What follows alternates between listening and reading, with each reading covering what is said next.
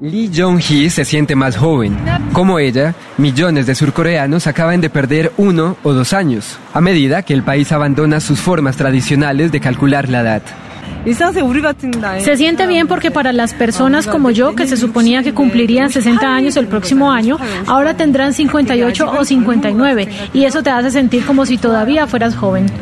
Corea del Sur ha utilizado el método internacional de conteo de edades para documentos médicos y legales desde los años 60, pero para el resto de cosas hay dos formas con las que cuentan sus años.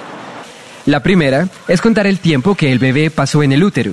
La otra indica que todos envejecían un año cada primero de enero, en lugar del día de su cumpleaños, lo que significa que un niño nacido el 31 de diciembre cumpliría dos años al día siguiente. Los legisladores votaron a favor de adoptar el estándar internacional, contar la edad a partir del día del nacimiento, con la esperanza de que reduzca la confusión causada por el uso de diferentes sistemas.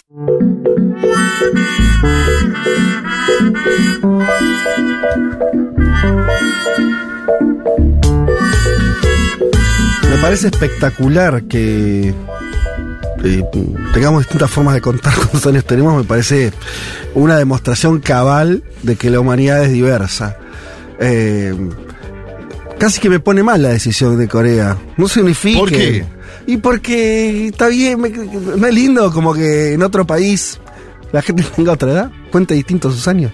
Tiene una cosa ahí La como. verdad que pasaba mucho con la sub-20 de los equipos, eh, por ejemplo, Nigeria, equipos africanos, que ponían, anotaban. Claro, era un problema de registro ese, no es que contaban distinto la edad, sino que. Anotaban los muchachos, jugadores que por ahí tenían 38, 25, claro. lo anotaban como que tenía 18. Eso entra. No, no, no, no, llamaría diversidad cultural eso. Bueno, es una maniobra, una maniobra. contable, ¿no? Claro. No, pero acá realmente tienen. eh, de hecho, no es solamente Corea. Co- La noticia es que Corea del Sur, y miren ustedes cómo son las cosas, muchos años después que, por ejemplo, Corea del Norte se eh, toma esta decisión. Corea del Norte. Corea era un solo país, es una sola cultura que tuvo una guerra en la década del 50. Antes de eso era, un, era un solo, una sola Un sociedad. solo estado. Eh, los coreanos del norte, eh, por lo tanto, tenían este mismo sistema donde se, se- se le aumentaba. eh, la gente tenía finalmente, en términos contables, por esto que, que explicó explicar en el audio recién, eh, más años. Y creo que en la década del 70, o ya hace mucho tiempo ya, se, adoptó el, sistema eh, que conocemos, que, que usamos acá. Eh, y no así los coreanos del sur, que recién ahora, eh, y por cierta, como. Para simplificarla bien en algún punto, pero hasta. Creo, no, no está explicado ahí, pero en algún lado leí que se producían ciertos este, problemas porque estaba muy arraigada esa tradición. Eh, así que bueno, nada. Hay que eliminar la edad. Ajá. Esa es la otra. Yo en unos años, ¿Y cómo sería eso? cuando llegue a. ¿A la ser, ¿Al presidente? No, a los 30. Ah, sí, falta, pensé que pero- cuando- cuando ¿Vas a querer eliminar la edad Sí, directamente? ya está, basta. Es como el Instagram, viste, que dejó de poner. El género. No, eso hace años, supongo. Va, no sé. Eh, me imagino, ¿no? Digo, Ese, ahora. creo que es. eh, Pero viste que hizo algo que antes eh, había la cantidad de, de me gusta que tenías en la foto y ahora es como otras personas. Eso lo puedes No, elegir igual. no, claro, si vos Bueno, podés ocultar, ocultar el número, que lo, lo hace mucha gente, Sí. Y no sé, yo haría algo parecido. Vos como ocultarías la edad. Como, Claro. ocultar la edad. No sé cuál es el término, O pero. sea, el, el máximo siguiente, paso siguiente, lo que vos decís es, es, eh, es que cada uno elija Claro, su edad. si no hay cumpleaños, Yo si- me, me ¿Querés percibo de los 25, por ejemplo. Exacto. Ah, qué lindo. ¿Está bien? ¿Está bueno? Y además puede Eso ser. es eh, Lula, ¿viste? Que ¿sabes Lula qué dice puede que ser se percibe de 30 ahora. tiene edad 77. fluida. ¿Edad? Edad fluida. Edad fluida, porque un día sos de 25, otro día, no sé, te invitan a una fiesta, no querés ir, sos de 50. Mm. Ajá. Eh, No lo pensé mucho igual, ¿eh? No, Pero está bien. Me vino, pero, me vino y pero dije, lo voy a decir. Está a vos te surge eso. ¿Y qué edad te sí. pondrías ahora? Hoy, como, hoy Juan Elman, ¿qué edad tiene? Y hoy, Hoy, eh. me gustaría volver a los 23. No, Hoy tuviste, viniste en bici, estás modo. Ayer me conté en Juventud. 1990, a partir de los 25, para mí es algo que ya no importa. Esto siempre lo digo y me putean, pero ya no importa si tenés 26, 27, No. 28. Ya después de los Ya 25, está. medio, ya está. Sí. Hasta los 30, sí. Bueno, y pasa eso, bueno. Y vos querés volver a la etapa previa. Y a cuando era así, 23, 24, como cada año era como que importaba el último, o sea, el, el segundo número, digamos. Sí, era relevante. Claro. Pero igual entre los 21 y los 24 te, hay un... notas Para un- mí sí. Pero Ah, bueno, viste, también uno ya a los 20 dice eso, como que antes era distinto. Claro, claro. Eh, bien, sí, eh, a mí me gusta, me, me gusta el, el sistema. De hecho, igual no lo llegué a comprobar porque es, es tan complejo que había dos maneras de sumar años. No sé si Sí, yo no entendí. prestaron atención. Yo sé ahora lo cuento acá, lo voy a explicar mal. Pero había una que tiene que ver con que, por eh, cuando cambiaba el año, o sea, empezaba enero, un año nuevo, al recién nacido se le sumaba un año. Claro. Eh, y otra forma de contar, que me parece que eso era más este, común en, en diversas culturas, es contar el embarazo como parte de los años de, de la persona que después nace. ¿Se entiende? Entonces al final ya A nacía los con... pro vida le gusta esto. Eh, Esa, esa- ese es un buen Claro. argumento pro vida. Pero, claro, le sumaban nueve meses, o no sé si le sumaban un año incluso, a, Mm. este, al, al- al bebé desde el momento del, del, Dejen del las cosas como son, no toquen más nada. Y uno, las cosas como son. uno diría, ¿no? Ya te dejo de. Pero las cosas como son en Corea eran así. Yo, yo estoy a favor. Es yo- que ese es el tema. Que la dejen como. Para mí, es, esa occidentalización que hicieron, o como llamarlo de una manera, eh, eh, me, me parecía que tenía, su gracia. Y es- era interesante porque entonces eh, en Corea era común, por lo menos hasta ahora, los car- carteles donde, según el, el sistema que adoptes, tenías 58-59, como, y eso, ¿entendés? Kim Eh, Jong-un cuánto tiene, che. no sé, pero hay algo de lo que dice Elmar. Casi que la, la gente también podía elegir, Elegir, qué claro. edad mostrar Claro. en función. La diferencia era mínima, ¿no? Es- Era uno o dos años a lo más. Pero además, Pero no entendí esto. ¿Hay cumpleaños o no? Y sí, Siempre hay cumpleaños. en todas las. Claro, o sea, imaginas? yo creo que Eso nadie sí. quiere renunciar a los cumpleaños. Sí, sí, no, eso existe. Pero, ok, El- el o sea, la- natalicio. tu fecha real de nacimiento existe. Claro, Claro. no y imp- ahí podrías elegir también qué edad. ¿No? Digo, ¿cuál corre? Creo que tenemos que hacer, creo que tenemos que hacer un contenido Claro. espe- especial ¿No? Una columna entera Creo que- de 20 minutos. y desarrollar.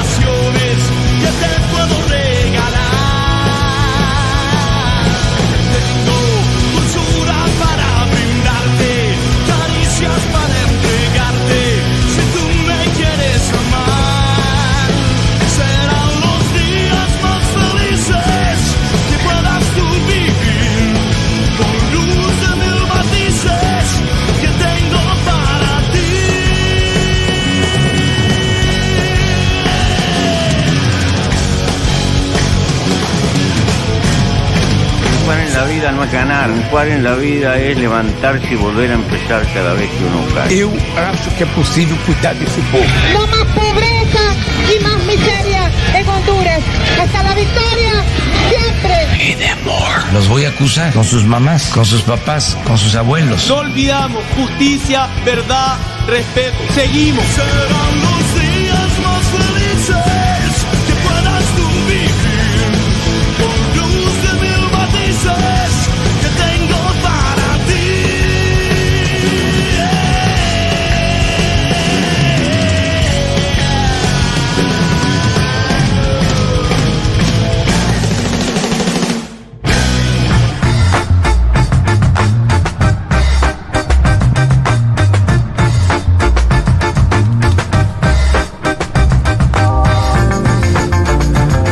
Domingo para todas y para todas. Hoy es 2 de julio del 2023 y este es el programa 252 de Un Mundo de Sensaciones.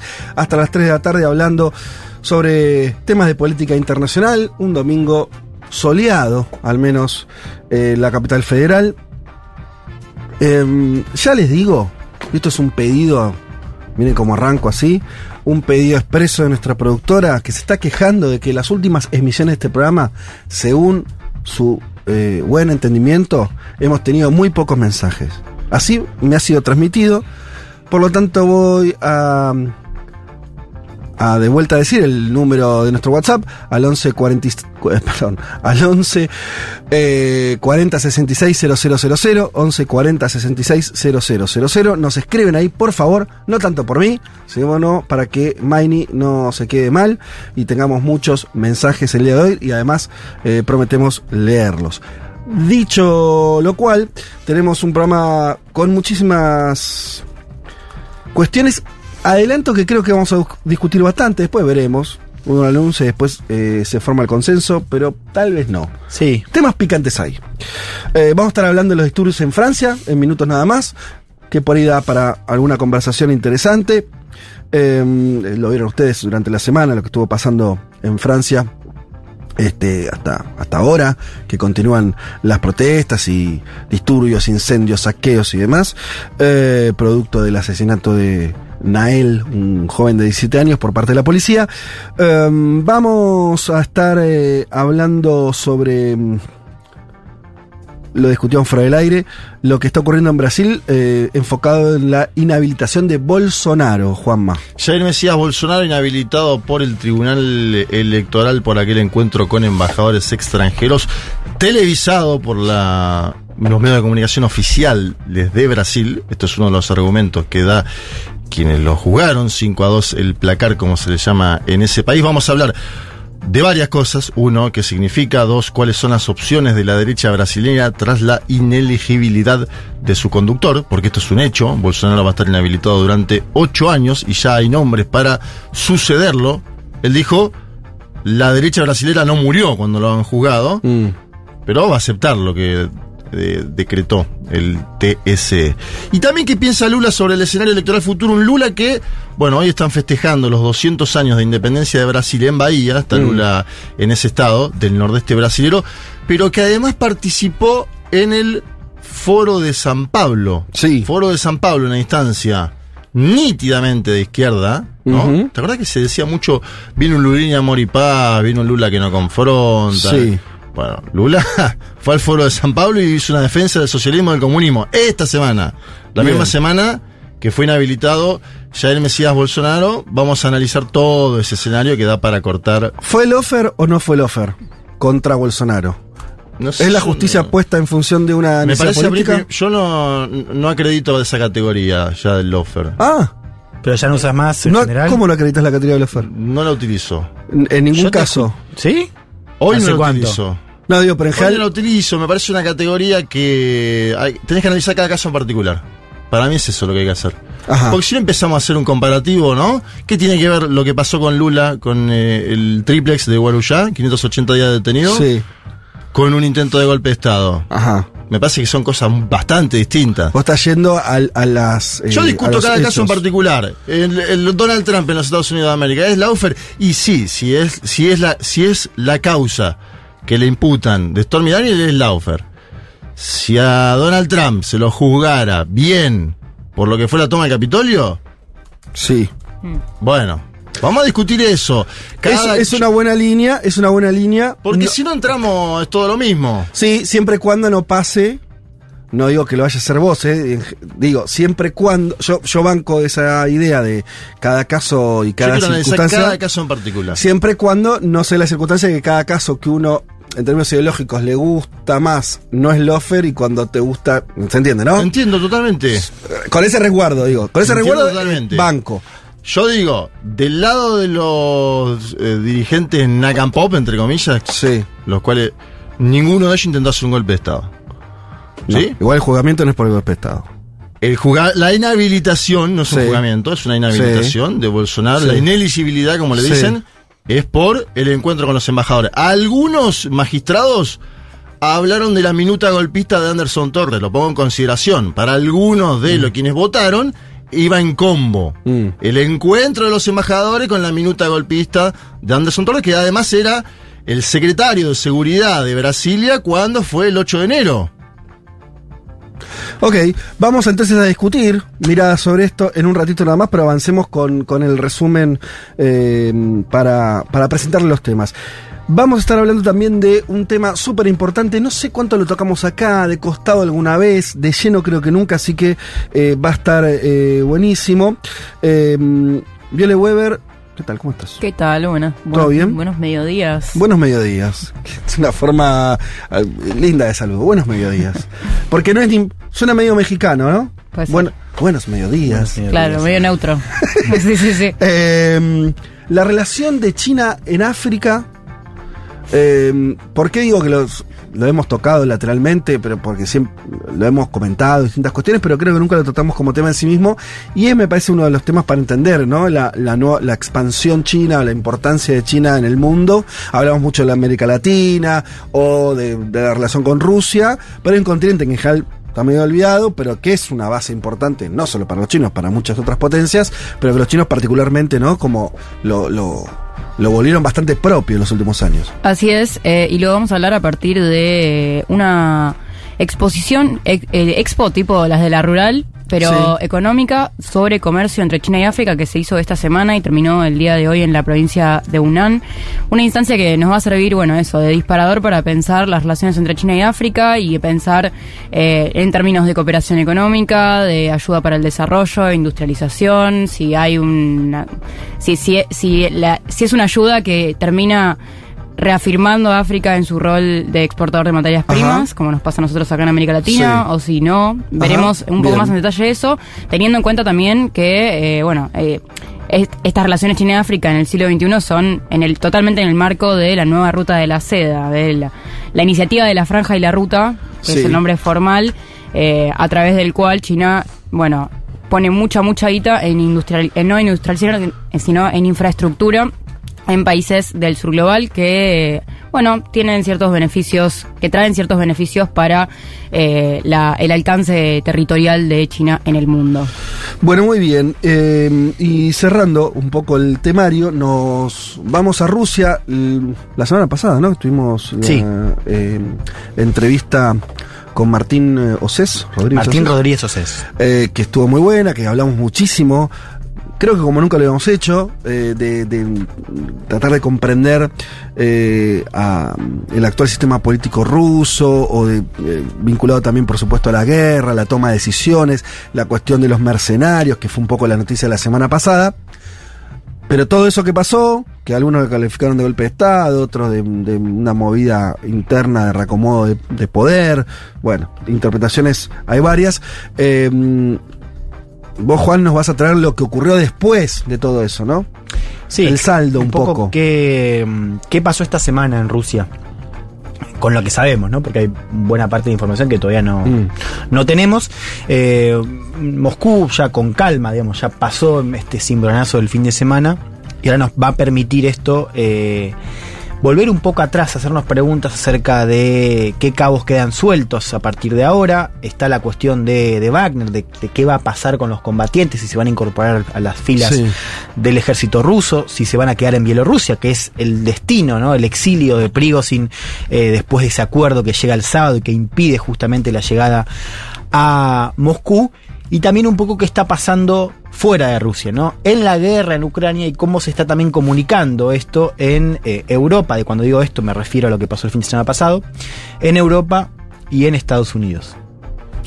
Bien.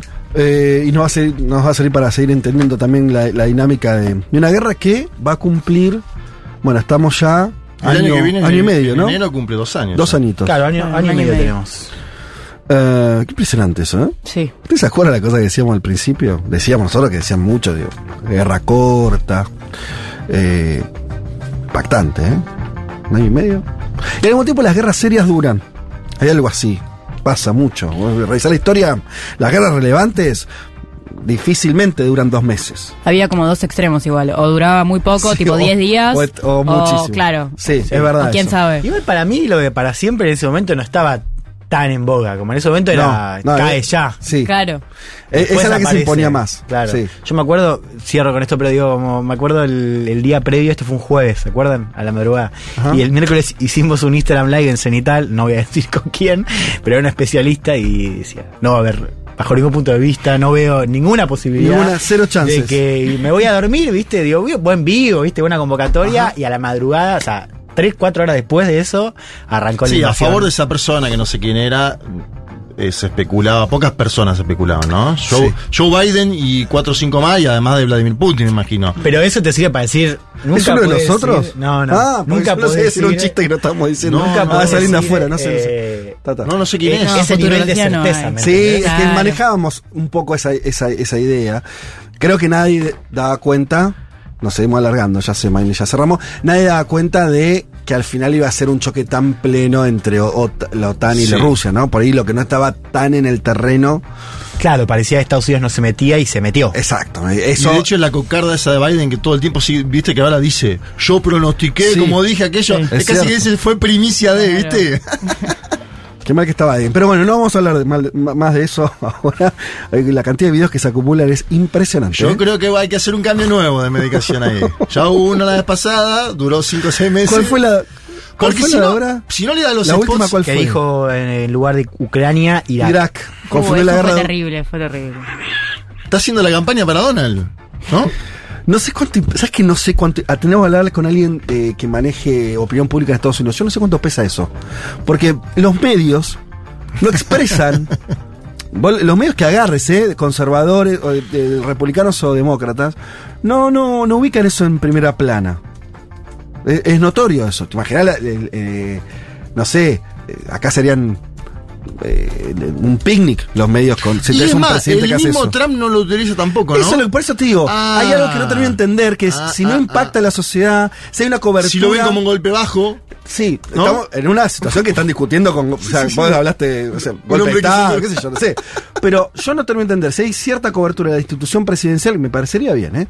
En Estados Unidos, y eso se mantiene mágicamente, si la sociedad no impacta o solamente impacta un montón, pero no lo estamos viendo porque no está reflejado en la, la, Yo más noticias media. veo, pero no veo la narrativa Eso, fuerte de. no está, che, no puede gobernar. claro. Che, nadie le dice, Claro. tal vez no puede tener el botón nuclear un tipo así. No, no lo veo eso. Es extrañísimo. Acá con mucho menos te. Miralo a Pedro. Castillo. No, qué Pedro Castillo. Sí, lo que sea. ¿Dónde está Berbitsky ahí? No- es increíble. Bueno, en fin. Dicho todo esto, vamos a escuchar una canción. ¿Quieren escuchar Morrissey? Dale. bueno, Ah, Morrissey, no. Bueno, eso, se entendió. Haciendo The Father Who Must Be Killed. Ah, bueno, espero que Rita no escuche esta canción. Ya venimos.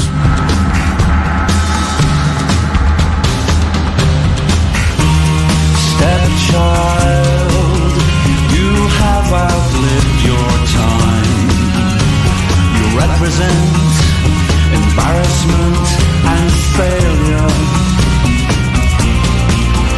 And the father who must be killed is the blight upon your. Un mundo de sensaciones. Un programa que habla de un montón de países que no son campeones de fútbol. Futurock FM.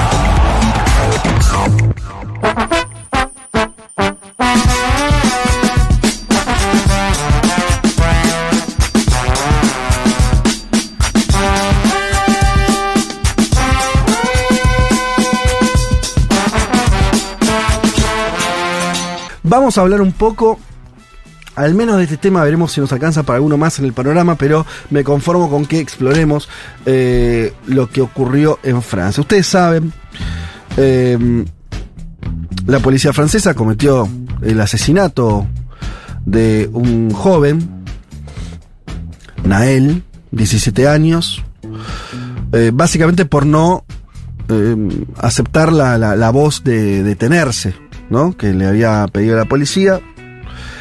Y, sin más, disparó. Y lo mató. Bien, esto fue el, la chispa, la llama que encendió una serie de protestas muy importantes. Ustedes lo habrán visto en todos los medios, portales, canales de televisión. eh, donde se generó, algunos empiezan a calificarlo ya de revuelta, ¿sí? Eh, y esto no lo digo yo, lo dicen los propios franceses. eh, una revuelta extendida en, barrio, en, distintas ciudades, en distintos barrios. Esto ocurrió en Nanterre, que es en las periferias de París, pero no solamente ahí. En otras ciudades también hubieron protestas importantes. Eh, la característica además es que Nael era argelino. Es francés, él había nacido en Francia, pero tenía la doble nacionalidad. Y esto lo digo ahora porque tiene que ver con el asunto. Eh, Y al mismo, al mismo tiempo es algo que es endémico de las últimas décadas en Francia, no es algo que nuevo. La escala de esto es bastante particular, según los mismos franceses también dan cuenta de eso, pero eh, ellos lo tienen bastante marcado. Vieron en los países cuando quedan marcas fuertes, por ejemplo, para ellos el 2005, esto por el- de, de ver en estos días entrevistas y cosas en la televisión francesa, eh, en el 2005 hubo eh, una, una situación eh, similar, este, en el 2010 creo que también ocurrió algo parecido, o sea, En tienen... el 2005 se la de dos jóvenes electrocutados, ¿no? Que Ahí va. después genera una Exacto. efervescencia en las protestas que duró semanas. Sí. Digo, para analizar este caso también en peculiar, que vamos cinco Unos días. sí. Sí. Em, entonces la pregunta que vuelve siempre, em, y que los franceses están enredados en eso, es ¿por qué? y ahí em, la política francesa da la siguiente respuesta, ¿no? De parte del, del gobierno de Macron, muy, muy a lo Macron, en el sentido de, bueno, tratar de calmar la, más o menos la- las aguas.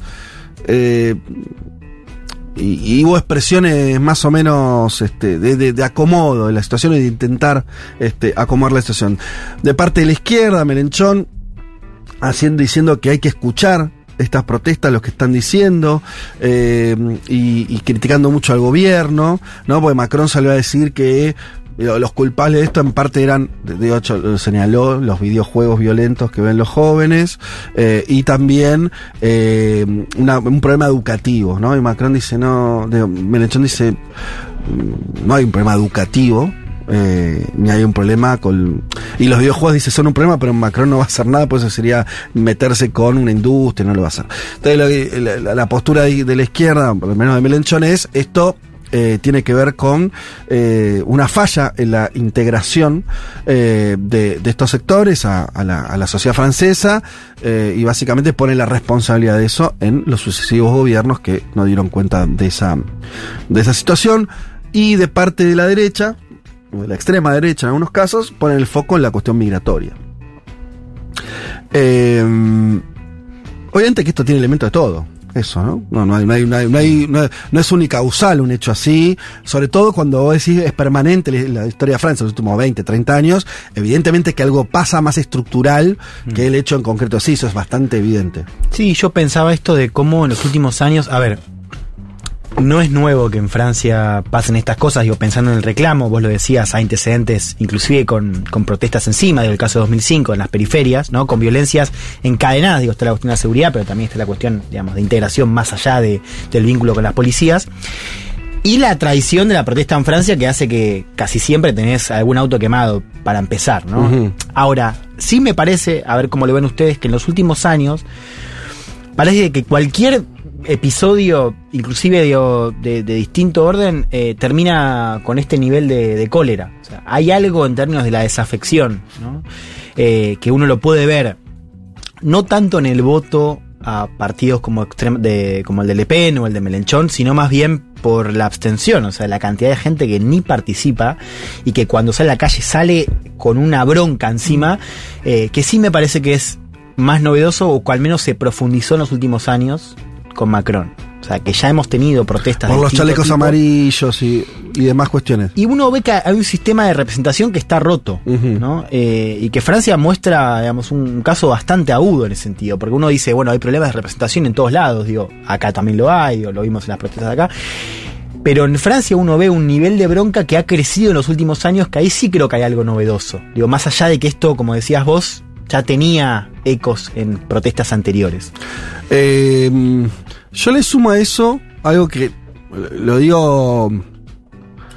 Bueno, lo digo, tengo alguna duda, digo, por- es un tema complejo y que me, gustaría poder profundizar más de lo que voy a poder hacer ahora, pero me parece que, que hay un tema que tiene que ver también con algo, lo llevo un poco más atrás, hablé de la, de la doble nacionalidad de, de este chico asesinado, que en parte era argelino, era argelino y francés, o francés y argelino, como lo quieran ver, eh, que es el pasado colonial de Francia. Hay algo ahí eh, que es particular. Francia fue un imperio muy particular, donde, eh, para dar una idea, durante los años 60, el gobierno francés se dedicó a torturar en forma masiva a la población argelina que quería la independencia. En los años 60, no en 1860, 1960. Los papás o los abuelos de este pibe.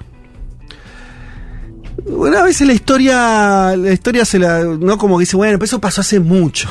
Mira, primero que no fue hace mucho, después que las cosas no, no son así. Si vos tenés que, eh, decir, las cosas, la historia no se disuelve en el aire, ¿no? Hay elementos que quedan, que pesan sobre las generaciones futuras, hay identidades que se mantienen. Vos no tenés, en Francia, a diferencia de España, si querés, ¿no? Que es otra cuestión, ¿no? Que tiene sus problemas migratorios, no le pasa esto exactamente. En Francia tienen a sus colonizados, hoy son, su- sus migrantes. Esos colonizados tienen una identidad nacional, tienen una bandera, tienen a dónde, a dónde ver, cómo le jodieron la vida a sus papás, a sus abuelos, a sus bisabuelos. Pensar que eso no tiene un efecto de alguna manera, que yo no, no, no, no tengo las herramientas para decir hasta acá, por esta razón o esta otra, pero pensar que eso no, no, no genera eh, ningún efecto es un poco extraño. Te lo comparo, o sea, es trasladando, ¿no? Trasla- cuando digo trasladar, eh, a un corte, pero en- al, al menos en términos de metáfora. Pensar que en Estados Unidos, cada vez que pasa algo con un, un negro, ¿no? Que la, la policía lo mate, eso, no reaviva algo que no es solamente esa violencia de ese momento, sino que hay una memoria histórica, que esa gente le hicieron cosechar algodón durante 300 años, bueno, eh, es pensar que las cosas no son como, como son. Hay algo ahí que los franceses tienen y que no la, no la ven. De hecho, hay un dato que para mí se toca con eso, que es, y están preocupados los franceses por eso, es la primera vez que, que Argelia se involucra en el conflicto. Pidió explicaciones, porque, su, porque ese pibe era argelino también. Y hay algo complejo ahí, ¿eh? Que no es una, no es solamente eh, una, una discusión sobre, perdón, ahí digo cierro, Sí, sí. cómo se integra. Queda corto, o sea, es muy francés eso, ¿no? La postura del francés bien pensante es, bueno, la verdad que hay que ver cómo los integramos. Mira, primero por ahí no se quieren integrar a lo que vos pensás que se quiere integrar. Después cuando la gente tiene una identidad, y una identidad nacional, que son de las más fuertes, lo discutimos acá en la radio de la semana. Las, las identidades nacionales son las más fuertes que hay, más que la ideología, más que cualquier cosa. ¿De qué lugar sos? ¿Cuál es tu bandera? ¿Tu papá de dónde son? Eso es muy fuerte. Ahora, si con eso vos lo único que hiciste es decir, bueno, háganse franceses, chicos. Háganse franceses. O sea, me, me tengo que convertir en lo que nos hicieron mierda. Es un problemita. Yo a- al menos no, no activo que eso se solucione así, como haciendo dos edificios, que es un poco. Porque, ojo, el debate es tan jodido en Francia que la derecha dice: ¿ven que no vale la pena construirle escuelas? Si después las queman. ¿Ven que no vale la pena? Es así el debate, ¿eh?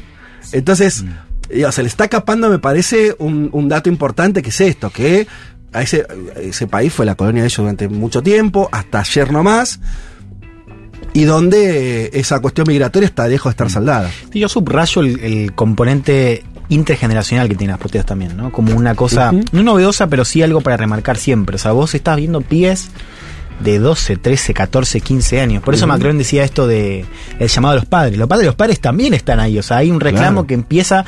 No, pero digo, pensando en, en protagonistas Sí, sí. que no tienen, o sea, lo tienen en la familia, que es el recuerdo, ¿no? De lo que fue, lo que fue en los 60. Ahora, son pies que también, por su propia condición vital, también sienten eh, como, como propio ese reclamo o, o esa situ- situación de injusticia, ¿no? Y ahí, digo, ya tenés algo mucho más fuerte. Y pensaba otra cosa, la semana pasada fue, sí, la semana pasada hablamos eh, la columna de Male, ¿recuerdan? Sobre B13, que es el libro de Carrer. Sí, sobre lo- los atentados. Claro, en- ¿no? en- en París. Eh, por supuesto, digo, es, es un caso típico, porque son, son, no es un libro sobre comunidades árabes, sino más bien sobre eh, los elementos radicalizados Sí.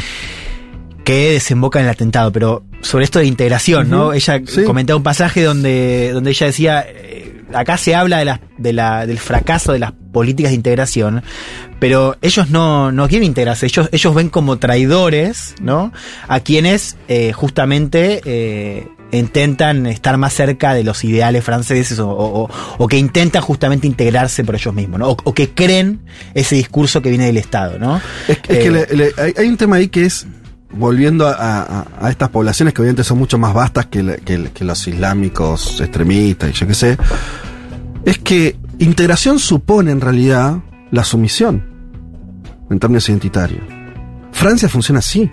La integración a Francia supone que te despojen de tu, de tu, de- de- que te despoje de tu otra identidad. Así está planteado. Y por eso también la derecha se resiste tanto, y, o sea, Claro. la- el, el rechazo a, a- a- digamos, como incorporar la, como siempre con esta, esta mirada muy colonial en el sentido de como este cruce que se produce entre el racismo estructural y la colonialidad, entendida como lo que queda de esa, de ese pasado histórico y que se vive cotidianamente en, en, en las relaciones cotidianas, en, en, en el Estado, en la forma en la que las empresas buscan inversiones ahí, digamos, es como impacta en todos los sentidos y que después eh, bueno, hay mucha resistencia a eso porque ese cruce entre identidades y otredades, diría la teoría de colonial, eh, después termina eh, generando mucho, mucho, digamos, mucho choque eh, y, y, bueno, y se ponen en juego cosas que que bueno, pensaba también hablando del pasado colonial y que es un pasado colonial muy reciente, que además son países que se decolonizaron que se independizaron, mejor dicho, en el proceso de decolonización de la ONU, impulsado por la ONU. Entonces, no hay también esta, capaz, estas relaciones, por ejemplo, de otros, eh, de otros imperios como España, que tuvieron eh, que lidiar con sus colonias independizándose, haciendo sus propios procesos de, identidad nacional y en cambio en África no fue tan como, nos- como, como se vio acá. Entonces hay como menos, como que no sé, también es una mirada, qué sé yo, de también habría que estudiarlo más, ¿no? Pero como que hay menos respeto para mí ah, por ese proceso de, de, de, nacionaliza- de identidad nacional de los países africanos, que ex colonias francesas. Bueno, y después está otra cosa que es la migración de Argelia, en este caso, a Francia. No sé, eh, después de la, de la, del periodo colonial se acentuó. Hubo muchos años, y de hecho sigue siendo un flujo migratorio relevante. Y los franceses, el gobierno francés va y viene con eso, pone restricciones, las abre, tiene una relación conflictiva como la que tiene en general cualquier imperio con su colonia, una ex colonia, donde en algún punto está en juego eso. Bueno, sí, Claro. te tengo que dejar migrar porque vos en realidad yo te sometí, entonces vos, viste, como todo un enrollo ahí. Eh, pero que en realidad hay una materialidad ahí que también es re jodida, que es los franceses, y sobre todo en los últimos 30 años, se la pasaron reemplazando con población migrante los laburos que no querían hacer los franceses. Seguro. Entonces vos que le estás pidiendo, o sea, a ver, Festejaron, a la- festejaron un título del mundo, el del 2018, con jugadores cuya mayoría no habían nacido en Francia, o, cuya, o habían nacido pero de familias eh, extranjeras. Eso, eso para darte un dato específico de cómo, si querés, la elite de un país termina capitalizando algo claro. que no es de ellos. Lo otro que yo quiero ir, que me parece, porque está bárbaro la, la cuestión de la historia. La historia es la gran partera de las ciencias sociales. Mm. Es impresionante eso, entender la historia, Argelia, Francia. Después lo otro, si vos tenés un sistema judicial que proteja a los policías que le gatillan en la cara a los pibes, va a pasar esto, pasó en 2005, pasó en 2007, pasa en 2023 y va a pasar en 2050. Porque siempre las balas van para el mismo lugar. A mí me hace acordar de muchas cosas cuando analizábamos el caso de George Floyd en los Estados Unidos de América. Las balas del supremacismo norteamericano, que se expresaba también en la policía y los organismos de seguridad, eran todas para el mismo lado. Y acá en Francia pasa exactamente lo mismo. Y las protestas por eso tienen el nivel de hartazgo que además se sube una situación donde vos por ahí sos un niní, donde tu viejo tiene laburo pero no te alcanza, es, es un mileurista, no le alcanza para vivir en la condición que te gustaría vivir, y matan a un pibe que es igual a, a- a los tuyos, y a vos no te dan derechos ciudadanos, pues, bueno, salís a aprender todo. Sí, yo, sí, pero por- hay que explicar por qué pasa ahí en otros lugares. Yo creo que hay algo que en general se- lo voy a decir a favor cuando se ve siempre en contra. A ver. Que es de vuelta con lo de la bandera y la identidad nacional. ¿Por qué pueden salir a romper todo? Porque hay una posible identificación. En, en nuestro país pasa que a, lo- a un pibe, si sos morocho, tenés más chance de que la policía te pegue un tiro en la cabeza. Y, y no tenés ese nivel de reacción. Porque, porque acá empiezan a jugar en términos de clase. Allá es más fácil. ¿Se entiende lo que.? A ver, eh, eh, tienen a- para recurrir a una identidad, para defenderse. ¿Entendés? Ahora, eso es visto, por supuesto, como entonces confrontación nacional y, demás. Ahora, es una herramienta de, esos sectores, como describía Juama, eh, que- empobrecidos, que están este, viviendo en los suburbios, que no son evidentemente los ganadores del modelo francés, ni son parte de la elite, ni nada, que les cuesta mucho esa, esas, es, salvo que sean jugadores de fútbol, les cuesta mucho la traspasar y volver, ¿no? Mirar, eh, quedar del otro lado, del lado de los triunfadores, eh, pero tienen algo que los puede unificar, que es la identidad nacional, la, la autoconciencia de ser parte de un colectivo. Y eso permite, eso, es- eso es lo que permite que se traduzca en protestas. Entonces, el tema, bueno, ¿qué, qué, qué haces con eso? Eh, bueno, entonces eh, ahí empiezan a hacer puntas que lo interesante para mí es que los franceses no tienen ninguna respuesta. No. Ninguna, Va- ¿eh? Yo valoro Claro. mucho lo de Kylian Mbappé, te digo, Kylian Mbappé pidiendo justicia por Ujú. Nael. Ahora eran Chouameni es el, ¿se acuerdan el, el penal que, el, el segundo penal de Francia que lo agarra? Ese Chumení. Todos esos futbolistas, que son futbolistas negros de la selección francesa de fútbol, cuando si vos mirás fotos de la selección francesa de fútbol de los, los años 50, 30, claro, 40, eran 50 todos son blancos. todos blancos.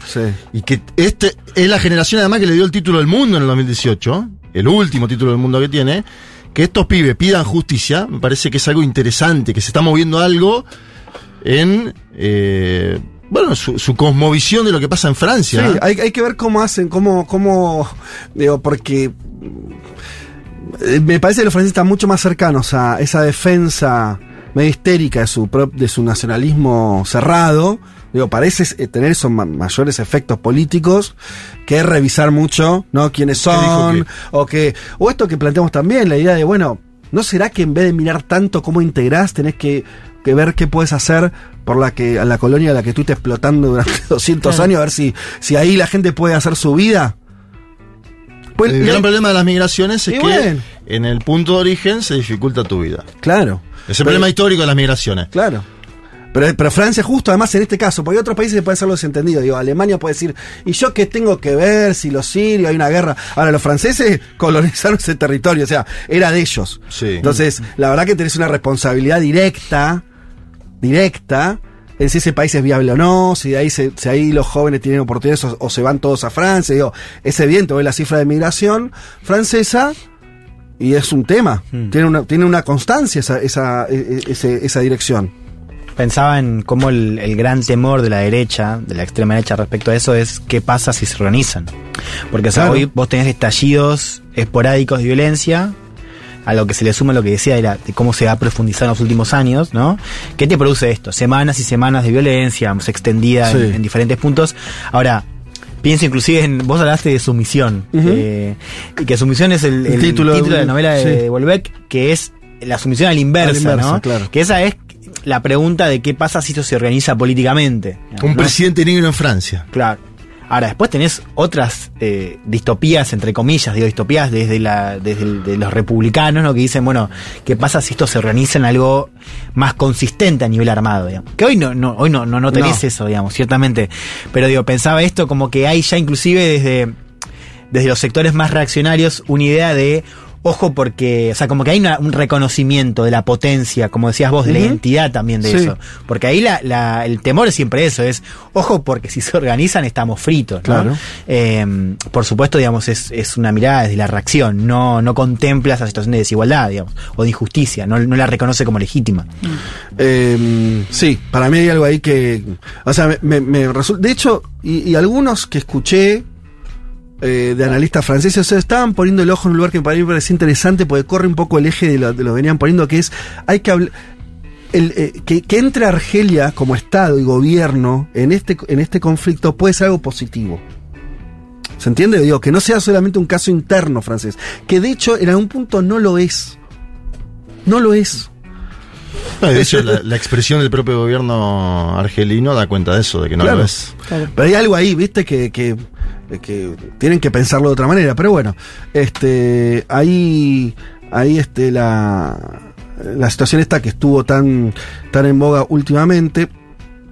Leo algunos mensajes que referían al tema y ya, ya no, nos vamos del programa. La respuesta a la pregunta también está en la pregunta ¿por qué en Alemania hubo mejor integración? Bueno, yo no lo sé si hubo mejor integración.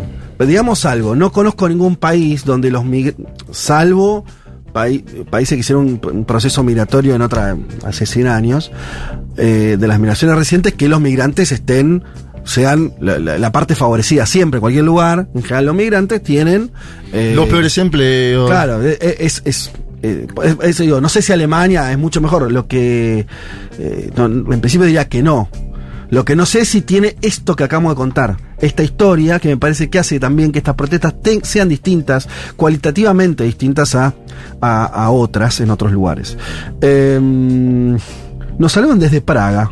Esto lo hace Flo. Digo, estaba buscando mensajes Todavía no es verano, entonces primavera en Praga. Primavera en Praga, la primavera de Praga. ¿Qué tal? De hecho, claro, haber- no, no conozco la fecha en que fue la invasión, pero haber sido este, por ahí, eh, más o menos. Eh, Me cuentan amigos que están en España que hace un calor. ¿Ah, sí? Sí, yo te digo, esto del cambio climático. Ya les pasó el año pasado que Sí, que pero dice que. mucho ah, calor. Mira, ahora ellos, el calor, calor es en agosto. Estamos a 2 de julio. Ay, ay, ay. Mensaje interesante, ¿cómo explica lo que logramos en Argentina? Mis viejos son primera generación de argentinos, abuelos españoles, e inmediatamente fueron argentinos 200%. Creo que se expresa sintéticamente el entendimiento de la nacionalidad como eh, Usioli versus... Ah, bueno, sí, por, por sangre, por donde este, vivís, eh, por, por tierra. Em, por solo por sangre. Em, sí, pero insisto en que no es un detalle que Argentina no fue nunca un país imperialista, no tuvo sus colonias. Los migrantes que tiene Argentina, de distinto tipo, de distintas épocas, son por otras razones. eh, y Argentina, a muy a diferencia de Francia, no se conformó como un nacionalismo excluyente. Yo soy francés porque no soy nada del resto y mi historia, ¿no? Es una- casi una idea civilizatoria, ¿sí? Dentro de parte de la, ya la locura francesa, ¿no? Es un país de mierda, chiquito, sé no sé quién se cree que son. Inventaron dos, tres cosas, está bien. ¿Cuál es? Está, bueno, qué sé yo. Ah. Los derechos civiles, o sea, alguna- un, un par de, un par de cosas hicieron. bien, bien. Ahora, de ahí a creerse una civilización, ¿viste? Pero tienen ese, ese flash los franceses, ¿no? Tienen. bueno, todos los países que fueron imperio tienen ese. Argentina no lo fue, digo, hay un dato distinto. Entonces nosotros miramos la, la, la migración fue una forma también de construir el propio. la propia Argentina. Entonces, es bastante distinto el, el- eso. Y entonces, por lo tanto, la la migración también pudo integrarse de una manera y lo, lo- lo hace también. Y además porque tenemos, en ese sentido, prácticas distintas. Algo que se discutió acá mucho en los últimos días en la Argentina de una forma patética, que es este, la educación, ya hay que arancelarle la Con malos la datos, aparte, se discutió, ¿no? Claro, bueno, pero no importa, pero quisieron poner en discusión eso, ¿no? Sí. Entonces no gastemos en educar a los extranjeros, ¿no? Con esta idea estúpida que eso hace que no puedas educar a otros argentinos, lo cual es falso, porque la universidad entra a todo el mundo. No, no, no rechaza. restricta. Entonces la verdad que eh, no, no estás eh, invalidando eh, espacios de otros. Pero bueno, ahí te das cuenta una diferencia, ¿no? Eh, importante, en la, en la apertura. Bueno, eh, dos películas recientes de Francia, mira qué lindo esto que nos agregan, hablan de la violencia institucional contra inmigrantes que desatan revueltas. Una es Los Miserables de 2019 y otra es Atenea del 2022. Dos películas nuevas, nos recomienda Sandro Díaz. Eh, eh, donde mueren adolescentes de barrios populares, algo de la, de la cultura y la ficción está siendo advertido, dice Sandro de Río Gallegos. Les escucho de Río Negro con un domingo gris leyendo a Deleuze para un trabajo. Saludos amigues, nos dice Paz Rodríguez. Eh, lo resolvimos hace 200 años, en alguien por acá. Bueno, eh, resolverlo siempre hay que tenerlo con pinzas, pero entiendo dónde vas. Los escucho siempre en la columna de la semana pasada sobre los atentados en Francia, dejó afuera los bombardeos a Libia, los bombardeos a Siria. No, lo- bueno, hablamos algo de eso, lo hablamos, lo señalamos eso. Eh, No, que de hecho es el argumento de los, eh, los acusados que dicen esto Claro, de mm, es una respuesta. ustedes están leyendo solamente la última página de este libro. Exacto.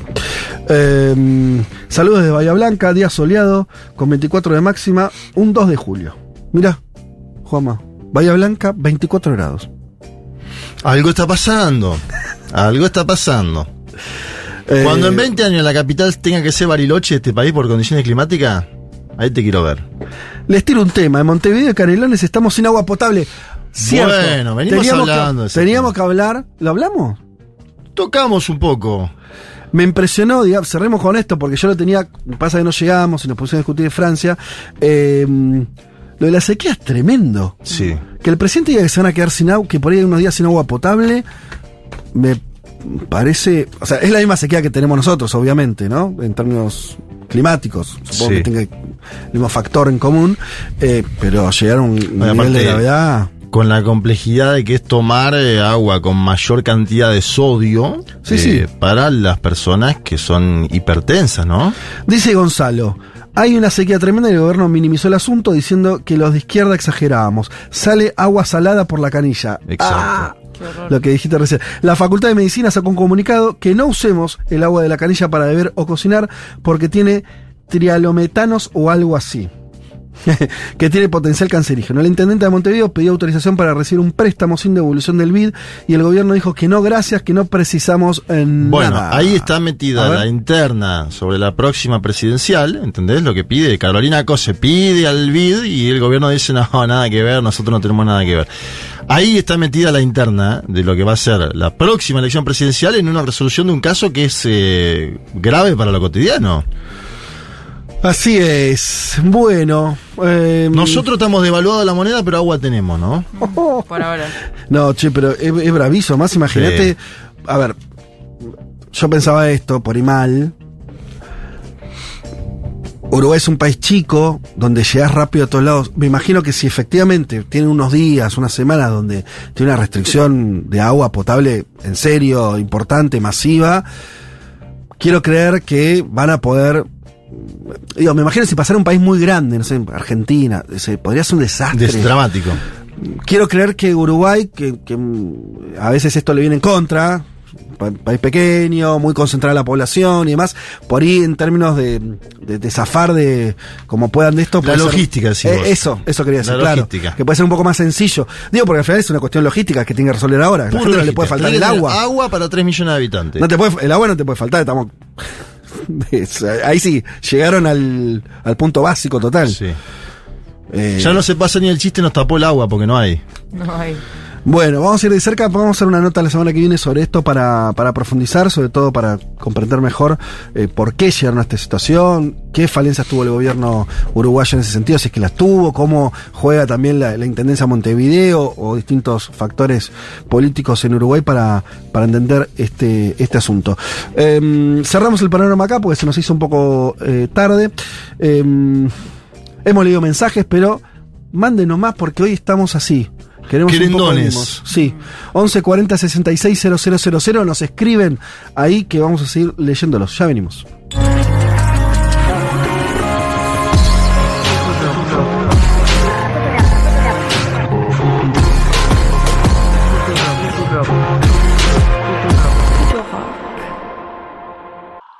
Un mundo de sensaciones. Una solución argentina para los problemas del mundo.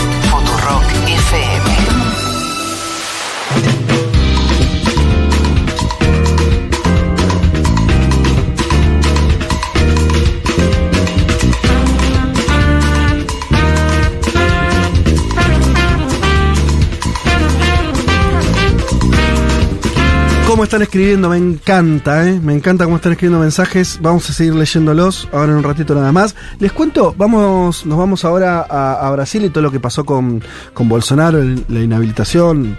Estaremos discutiendo ahora eso con, con Juanma. Pero hablando también de Brasil, eh, una iniciativa, a mí me gusta particularmente, eh, porque me gustan los libros, me gusta la historia. Eh, Alberto y Lula van a presentar una colección de la Unidad Sudamericana. Sí, lo vi. Eh, Son ocho títulos, ¿no? ¿O nueve? ¿Cuántos Sí, super piola. Mira, está, bueno, Perón, América Latina Unidos o Dominados, un texto Sí. muy, muy clásico. Es- este es un texto donde también, eh, bueno, hay varias cosas interesantes ahí. Eh, este, pero habla, es uno, de- uno de los últimos textos eh, de, de Perón. Después está Manuel Ugarte, Abelardo Ramos, eh, Miguel Ángel Barrios. eh, José Martí. al eh, José Martí, al Alberto Metol Ferré, que es un historiador uruguayo muy importante, que siempre pensó la cuestión eh, continental desde Uruguay, muy interesante ese, ese autor. Eh, Graciela Maturro sobre la identidad latinoamericana, Carlos Montenegro, las inversiones extranjeras en América Latina, Juan Bautista Alberdi, clásico, El crimen de la guerra y otros escritos. Eh, Alberdi se opone a la guerra este, Paraguay. Eh, José María Torres Caicedo, la Unión Latinoamericana, y uno de Celso Amorín, eh, junto a, otros varios escritores sobre eh, la diversidad, en Sudamérica la diversidad. y nada, esto es eh, laburo de la Cancillería, específicamente Santiago Cafiero. Interesante la iniciativa, ¿eh? A mí todo lo que sea. Digo, por la integración después hay que construirla en cosas también concretas y una me parece que es. eh, lo decíamos siempre cuando hablamos de San Pablo, esta cosa de la desconexión cultural que existe en Brasil y Argentina a pesar de estar juntos.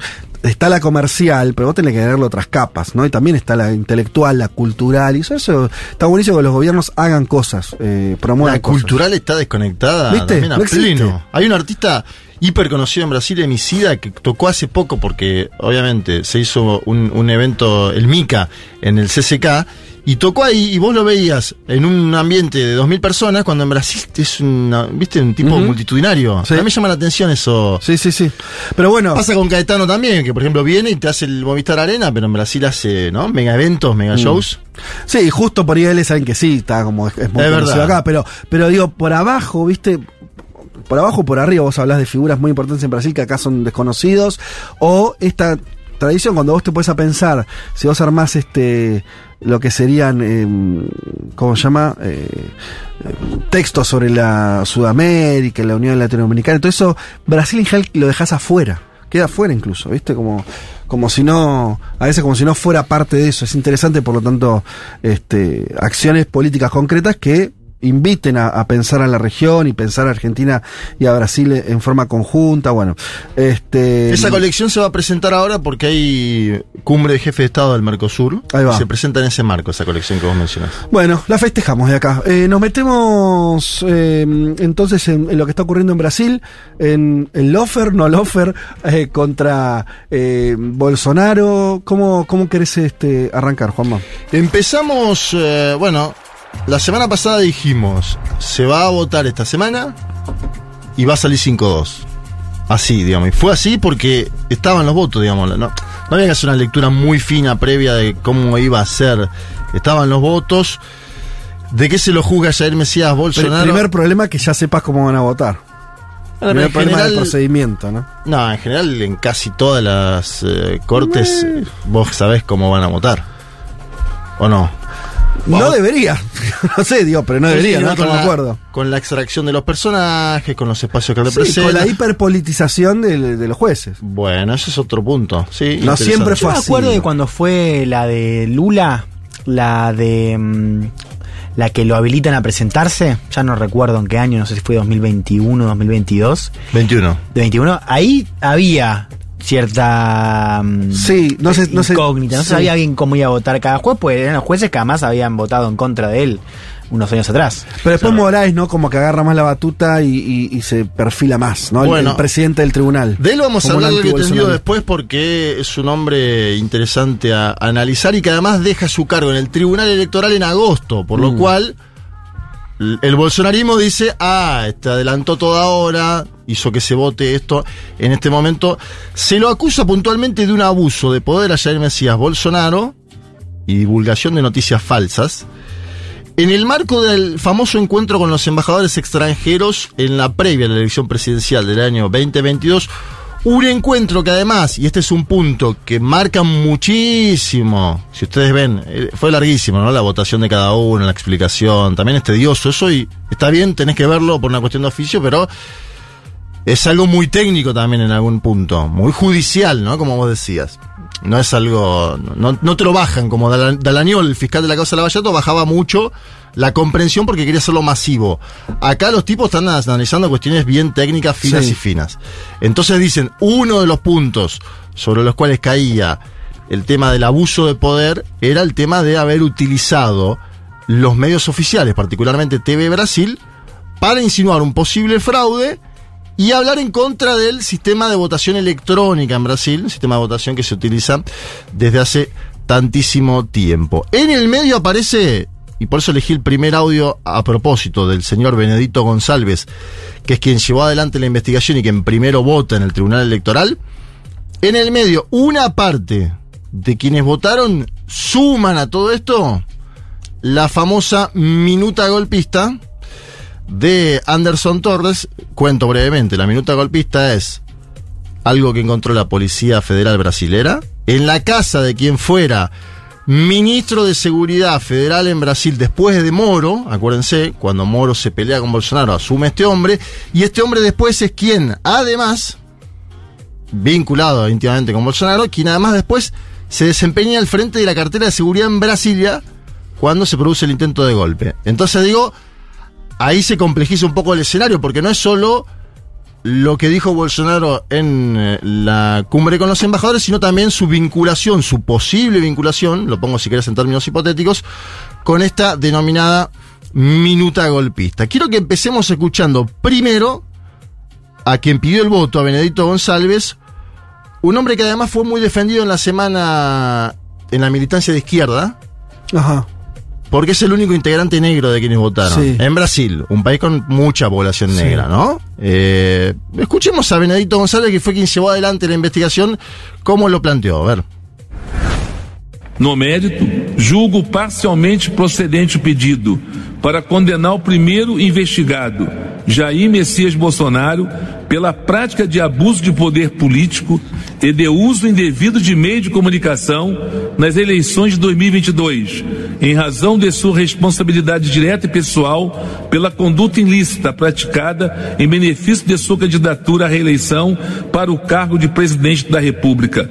Declaro sua inelegibilidade por oito anos seguintes ao pleito de 2022. Dice Benedito González, en el mérito juzgo parcialmente procedente el pedido para condenar al primer investigado. Atención con esto, porque el otro investigado era el vicepresidente, el candidato a, a vicepresidente Braganeto, ¿no?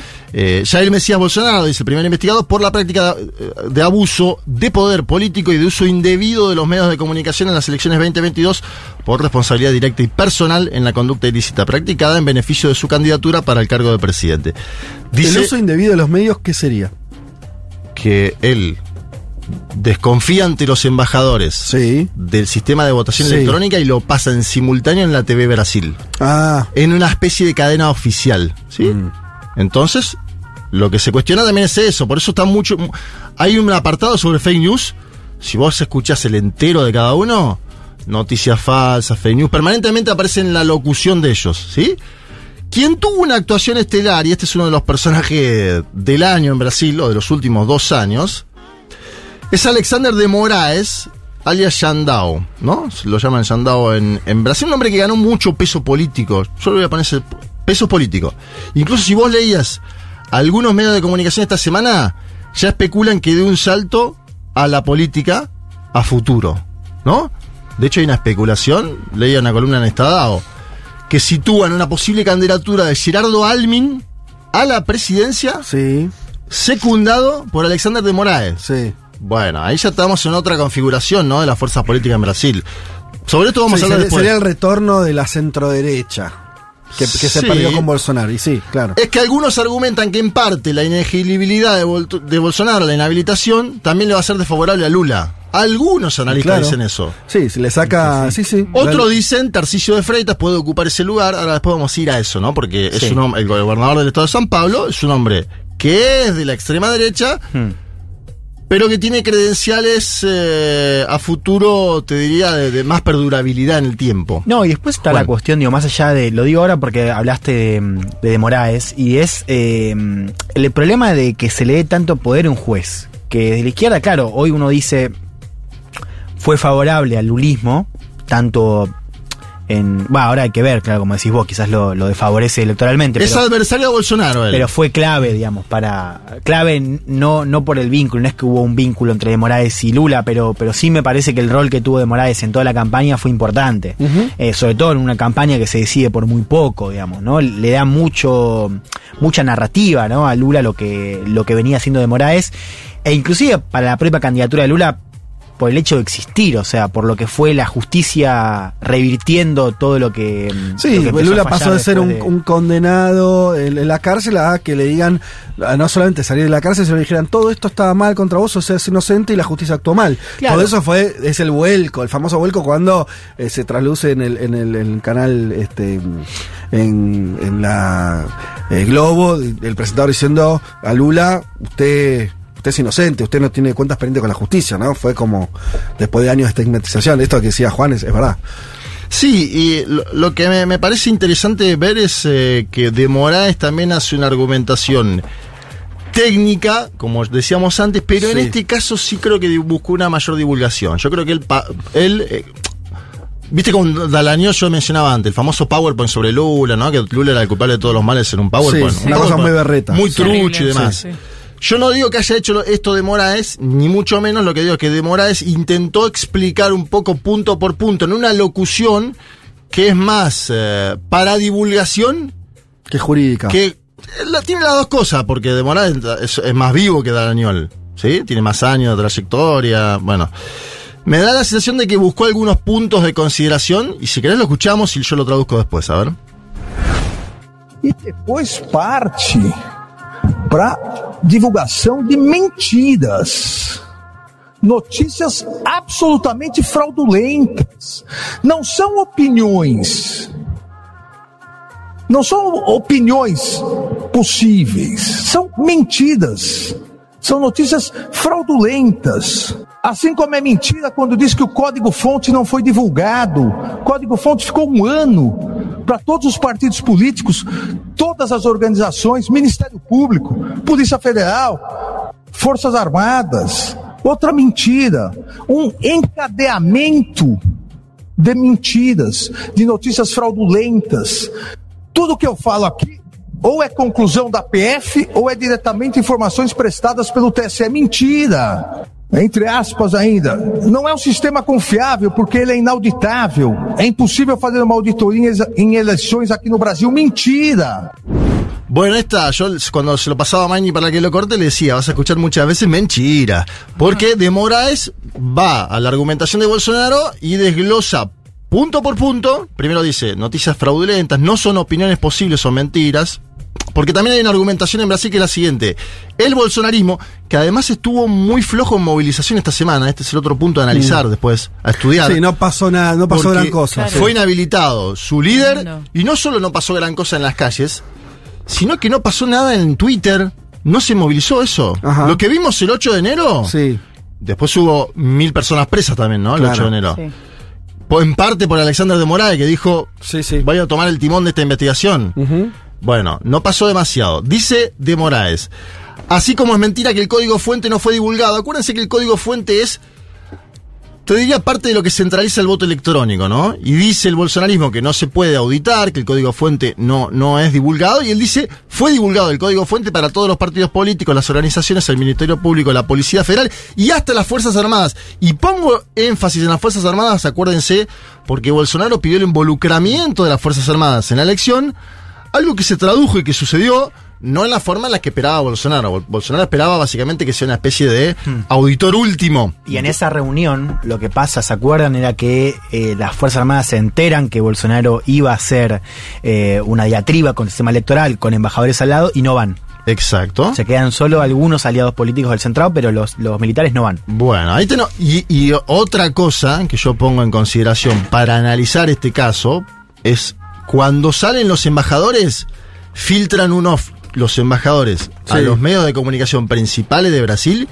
y hablan que están en desacuerdo con lo que acaba de suceder y que visualizan una táctica trampista, así la llaman. Te digo porque estuve escribiendo de esto y una táctica trampista de parte de Jair Mesías Bolsonaro para desconocer la elección en caso de que le sea desfavorable, cosa que finalmente sucedió. Algunos me dirán, no, pero Bolsonaro no desconoció. Bueno, ese es otro, otro debate, no lo estamos dando ahora. Ahora estamos debatiendo qué pasó en ese encuentro con eh, los embajadores que fue televisado por los canales oficiales. Obviamente habló Bolsonaro, un hombre que esperaba lo que sucedió. Es unas, unas, unas fotografías extrañas con el torso desnudo. Claro, hacían esto. bromas algunos que, que había, que había abierto un OnlyFans después de la inhabilitación. Eso- Pero eso, eh, ¿con qué tiene que ver? Digo, Tiene que ver mucho. con el cuchillazo de un juiz de Afora, Ah, año ok. 2018, el año de la elección, acordate, Sí. meses antes, bueno, Sí. hay una agresión, y él dice, me agredieron y me atacaron en aquel momento y ahora también me apuñalan por Ah, la espalda. bien. Es, él quiere construir una Sí, sí, épica claro. sobre su inhabilitación y aprovechando además que estaba el foro de San Pablo en Brasil, ¿no? Eh, encabezado por Lula, después vamos a escuchar un audio del propio presidente. Bolsonaro dice, me sacan del combate como hace Ortega en Nicaragua. Como hace Ortega en Nicaragua. Una, esta es una argumentación que va a empezar a aparecer cada vez más en, eh, Brasil, quiero que escuchemos al expresidente de Brasil, ahora inhabilitado por ocho años, Jair Mesías Bolsonaro. Me tirar de combate como Ortega, convidado aqui para o Fórum de São Paulo, talvez esteja aqui no, em Brasília hoje, né? onde o Ortega prendeu todos os seus opositores. Lá na Nicarágua precisa ter mais eleição por aclamação, o Ortega vai continuar sendo ditador. O que fizeram na Bolívia?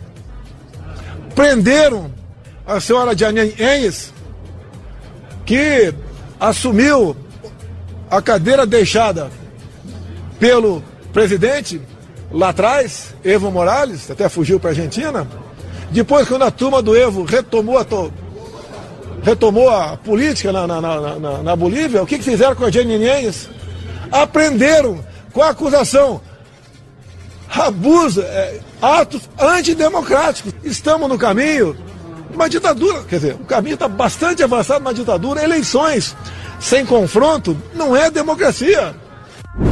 Bueno, dice Jair Mesías Bolsonaro, bastante exaltado, se lo notaba, no, no calmo, digo, es algo normal igual, si te inhabilitan, lo que me parece que esperaba Bolsonaro igual es un No, poquito es más abajo. Es interesante eso, porque yo no, no me había detenido a, a pensar eso. eh, o- o la verdad que no lo vi. Es verdad que no vi una reacción, pero bueno, por ahí se me había pasado. Vos que lo seguiste de cerca el tema. eh, es interesante. Bueno, eh, porque ahí puedes ver algún signo de debilidad. ¿No? Porque es verdad que si, si antes tamaña decisión no surgen ahí desde las bases bolsonaristas una, una respuesta política contundente y Algo problema- expresa. Algo expresa. Sí, y, me pregunta también que cuánto expresa la intencionalidad, mientras el man casi rompe el estudio, eh, cuánto expresa la voluntad de otro sector político, que es el gran ausente de los últimos años de la política brasileña, que supo ser hegemónico. Y supo ser después muchas veces importante, que la famosa centroderecha, la famosa, digo, los distintos liderazgos y partidos Sí. que en Brasil eran muy importantes, ¿no? Y que Bolsonaro en un momento se come todo eso, desaparece Sí, esa el situación. Bolsonaro versus Lula dinamita el- Claro. el PSDB, por ejemplo, Exacto. el partido Claro. histórico de la centroderecha. Más allá de la sigla, esos políticos existen, esos dirigentes existen, esos intereses existen. Digo, por ahí están reconfigurando eh, en qué medida estará esa voluntad ahí, ¿no? De intentar Seguro, volver. y además hay beneficiados dentro del propio bolsonarismo de esta decisión. Ajá. Es duro decirlo, pero sí. cuando alguien no puede ser, hay Claro. otros que sí pueden ser, ¿no? Voy a traducir lo que dice el expresidente. Primero dice, me sacan del combate como hace Ortega, invitado acá por el foro de San Pablo. Tal vez en Brasil hoy. Deja entrever que por ahí esté Ortega en Brasil, algo que es otra vez una fake news. No estaba Ortega en Brasil. Ortega metió preso a todos sus opositores. Allá en Nicaragua tienen elección por aclamación, dice Bolsonaro. Ortega va a continuar siendo dictador. Lo que hicieron en Bolivia, pusieron presa a la señora Yanine Áñez, dice señora, que asumió el lugar dejado por el presidente anterior, Evo Morales, que huyó para Argentina, después de que un grupo de Evo volvió al poder. ¿Qué hicieron con Áñez? La detuvieron con la acusación de actos antidemocráticos. Estamos en camino a una dictadura. Está bastante avanzado. Elecciones sin confrontarnos democracia, dice Jair Mesías. Bolsonaro, que obviamente liga a Lula con Alexander de Moraes, ¿sí? Directamente, lo intenta vincular.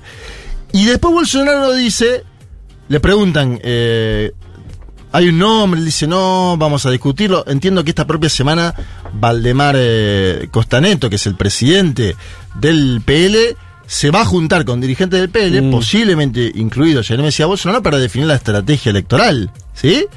De cara a la próxima presidencial y de cara a las eh, elecciones de alcaldes, que son el año próximo.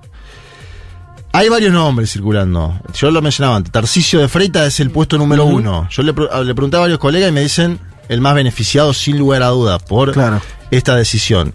Bolsonaro quiere imponer a Michelle Bolsonaro, a su esposa, ex primera dama, como posible candidata. Es otra especulación, porque Michelle Bolsonaro tiene un muy buen vínculo con el sector evangélico. Explicábamos siempre que el evangelismo pentecostal en Brasil es un tercio de los electores, hoy. Algo importante. Habló Lula. Le preguntaron a Lula por esto.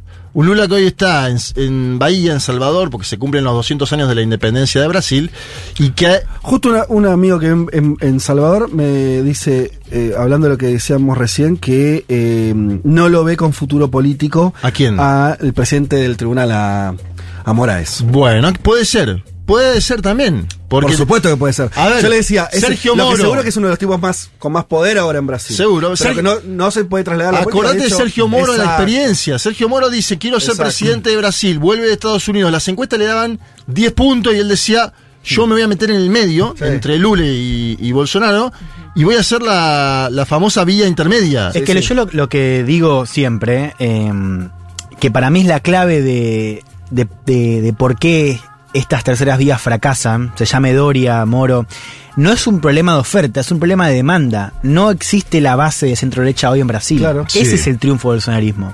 Entonces, puede ser Tarcisio, puede ser Michel, puede ser. Pero digamos, claramente no va a ser. No existe la centro derecha con base. No, no. Tarcisio lo que no tiene más. es que él dice que es un bolsonarista, lo dijo de otra forma, pero como que es un bolsonarista light, ¿no? Dijo Tarcisio. Un hombre que es muy inteligente, ¿eh? Tarcisio de Freitas, muy inteligente, empezó como una especie de cuadro técnico, fue ministro de Bolsonaro y ganó abrumadoramente el estado de Sao Paulo. Acuérdense que el estado de Sao Paulo lo disputaba con Haddad, ¿no? Que es el pollo de eh, Lula da Silva y que siempre estuvo nombrado como el sucesor, entre comillas, de Lula. Obviamente tiene otra extracción. eh, escuchamos si les parece a Lula, porque. Por favor. Sabe hablar con. Yo diría una declaración bastante serena. Sí, A ver, Lula. está bien. Ele sabe o que ele fez, se ele acertou, ele será recompensado, se ele errou, ele será julgado e será punido de acordo com o erro que ele cometeu. Isso é um problema da justiça que não passa pela, sabe, não mexe com a tranquilidade do governo. Bueno, con algún problema de origen el audio, obviamente, disculpen. Él sabe lo que hizo. Si lo hizo bien, será recompensado. Si lo hizo mal, será juzgado. ¿No? Parece la canción, ¿no? Ajá. Eh, Te estás portando mal. Ah, casi como equidistante. Será castigado según el delito que cometió. Mm. Este es un asunto de la justicia, no interfiere en la tranquilidad del gobierno, Claro, dice Lula. claro. Lula tuvo del otro lado del mostrador también, ¿eh? Claro. Es más, lo metieron preso 580 días por un departamento que no había comprado. Bueno, Juanma, por eso hablábamos acá de la cuestión de- del. cuan- si quieren, no digamos, no, o sea, no lo pensamos en términos del offer, que es un término, bueno, qué sé yo. Pero digo, evidentemente hay. la justicia el- se el acomoda a los tiempos políticos. Y, el, y, y so- y algo más, que es el. Sí, pero que el Poder Judicial tomó un nivel de relevancia, no solamente en Brasil, en muchos países, que pasó a ser a veces el jugador determinante. Vos, vos, vos podés participar, vos no. eh, algo que. eh, bueno, que yo tengo dos lecturas con eso. Hay momentos eh, históricos, por ahí Brasil está atravesando eso, no me atrevo a, ser tan tajante, donde el caso de Argentina con los militares, ¿no? Bueno, sí, a veces, a veces una voluntad social junto con la justicia determina un, empezamos otro país. Bueno, si, si ese es el caso, bueno, uno puede estar de acuerdo o no, pero hay una, una cosa que se expresa ahí muy fuerte. Eh, me parece que acá estamos viendo otra cosa, ¿no? A priori. No sé si, le- si este juzgamiento, esta inhabilitación de Bolsonaro expresa un corte tajante, es decir, la sociedad brasileña se ha puesto de acuerdo, nunca más, eh, ¿no? Podría ser, pero no- me parece que está expresando un juego un poco más chico. Y, y- y- y tomo lo que decía Juan, yo no perdería de vistas, si fuera brasileño y sobre todo si fuera lulista o estuviera eh, eh, eh, enmarcado ahí, que el problema es que Bolsonaro tiene un montón de votos. O sea, sí, vos dos millones llenar- menos que Lula, que es nada. los tuvo en, por lo menos en su momento, no sé qué pasará después. Ahora, 49 puntos sacó. la resolución de eso, de esa, de esa cuestión, no va a ser meter, eh, inhabilitar a, a la figura central, simplemente. Digo, me parece que es, es algo más grueso lo que está abajo. Seguro que es algo más grosso. Yo creo además que, bueno, se verá mucho en la elección de alcaldes. Habrá que ver la valoración que hace el pueblo brasilero de la economía de Brasil. Para mí Ujú. este punto es central. Yo no veo hoy en Brasil, en términos sociales, el descontento que se veía el año pasado. No digo que esté de maravilla Brasil, ¿eh? ni mucho menos. Vos tu- estuviste conmigo en Sao Paulo y vimos lo que era la población en las calles, vos te acordás, en agosto del 2022. Momento muy complejo. Me da la sensación de que el aumento del salario, el dólar en una situación histórica, ¿no? Eh, ha, ha caído, ha subido la moneda, se ha apreciado la moneda. Y las políticas focalizadas del gobierno de Lula en, términos de la población más desfavorecida le dieron cierto oxígeno. Me da esa sensación en base a las últimas encuestas que veo. Datafolia le da lo mismo a Lula que a Bolsonaro, en términos de aprobación y desaprobación. Muy parecidos. Sí, está bien. Lula- Datafolia está Lula jugando- 37. Datafolia es el instituto de Folia. Va, Folia hace. Folia, Veníamos viendo Sí, sí, sí, yo lo sigo siempre porque es el de los más serios. Folia está jugando hace varios meses. Folia, Folia le dijo, dale Lula, vamos, ¿no? Lo incentivó, le dijo, tenés que ser candidato. Hace varios meses está siendo muy crítico el gobierno de Lula. Y en base, ¿sabes a qué? Y me das el pie ideal. Por la posición ideológica de Lula. Folia le dijo al primer día, Lula al centro le pidió. Lula, movete al centro. Y Lula fue a China, se juntó con Xi Jinping. Lula puso a la presidenta del Banco de los BRICS, que es Dilma. Lula no es el mejor aliado de Estados Unidos en el continente. De hecho, se especula que haga una gira Joseph Biden, lo contábamos, y que no vaya a Brasil, algo que sería inédito. En base a todo eso, hay un descontento de un sector del establishment, y lo incluyo a Folia de Sao Paulo, como si querés el house organ de eh, la Universidad de San Pablo, como se le llama. Y lo, lo linkeo con esto último, la participación de Lula en el foro de San Pablo. Algo que lo podría haber evitado de verdad, ¿eh? Si vos me decís a mí... Si quería Si mo- lo- mostrarse más moderado, decís, más desideologizado. La verdad, si vos me preguntás a mí qué le aconsejás a Lula en esta semana, yo le podría haber dicho, no sé si, no sé si tenés que ir acá. Fue por una convicción y fue porque fundó ese lugar. Pero el Foro de San Pablo y la etiqueta que dijo Bolsonaro durante toda la campaña.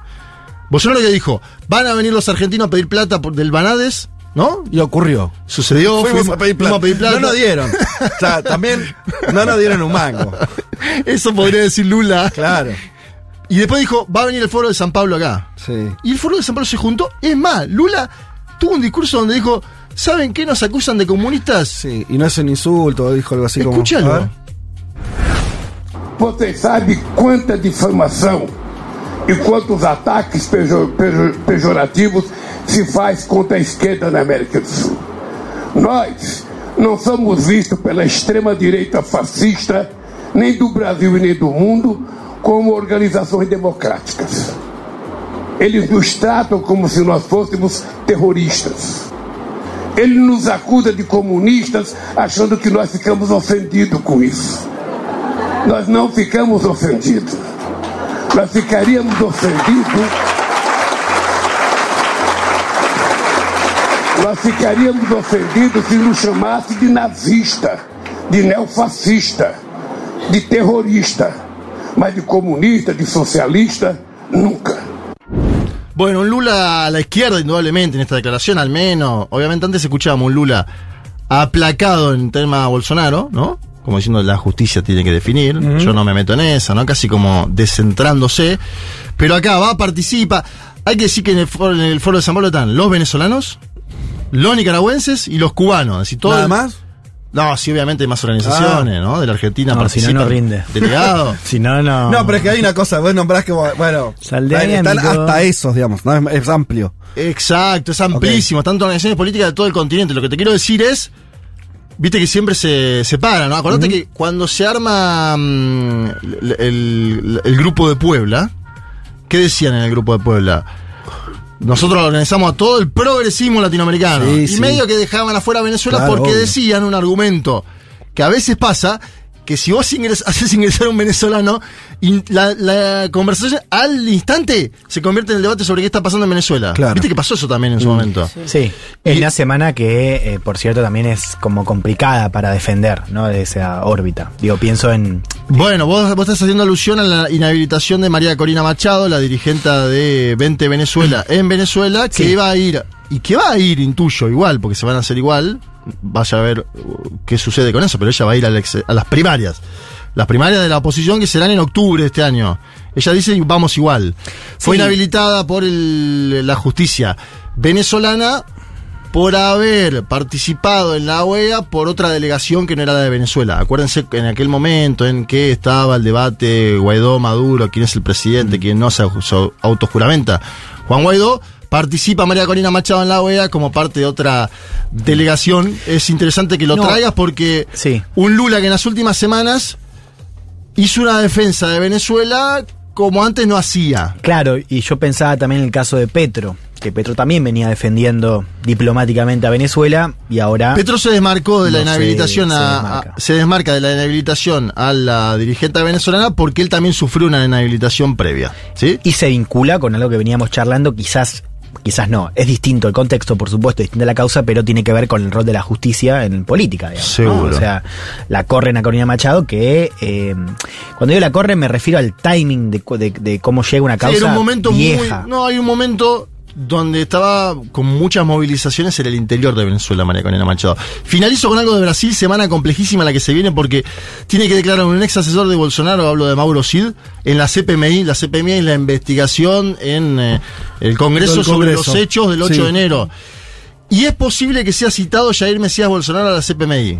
Atención con ese dato, ¿eh? Es posible que sea citado, no digo esta semana, pero que lo citen y vaya al Congreso a decir cómo la vio, cómo la vivió. Bolsonaro se intenta hacer ahora el sota, como diciendo, bueno, esos campamentos que había en los cuarteles generales, Lula tuvo una semana para sacarlo, ¿no? Intenta ocultar, si querés, lo que sucedió entre la elección de Lula y la toma de asunción de Lula, que es que muchos bolsonaristas fueron a los cuarteles directamente a pedir un golpe de Estado. ¿Te acordarás de esas imágenes? Y que además derivó eso en el 8 de enero.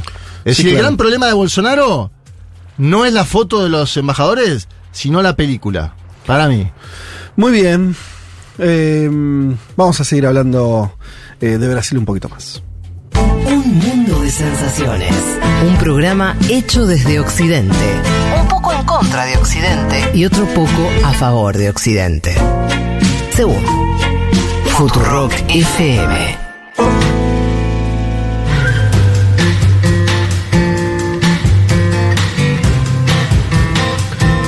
Y lo hacemos de esta manera, con la canción del mundo que nos prepara Pablo 30, que arranca así.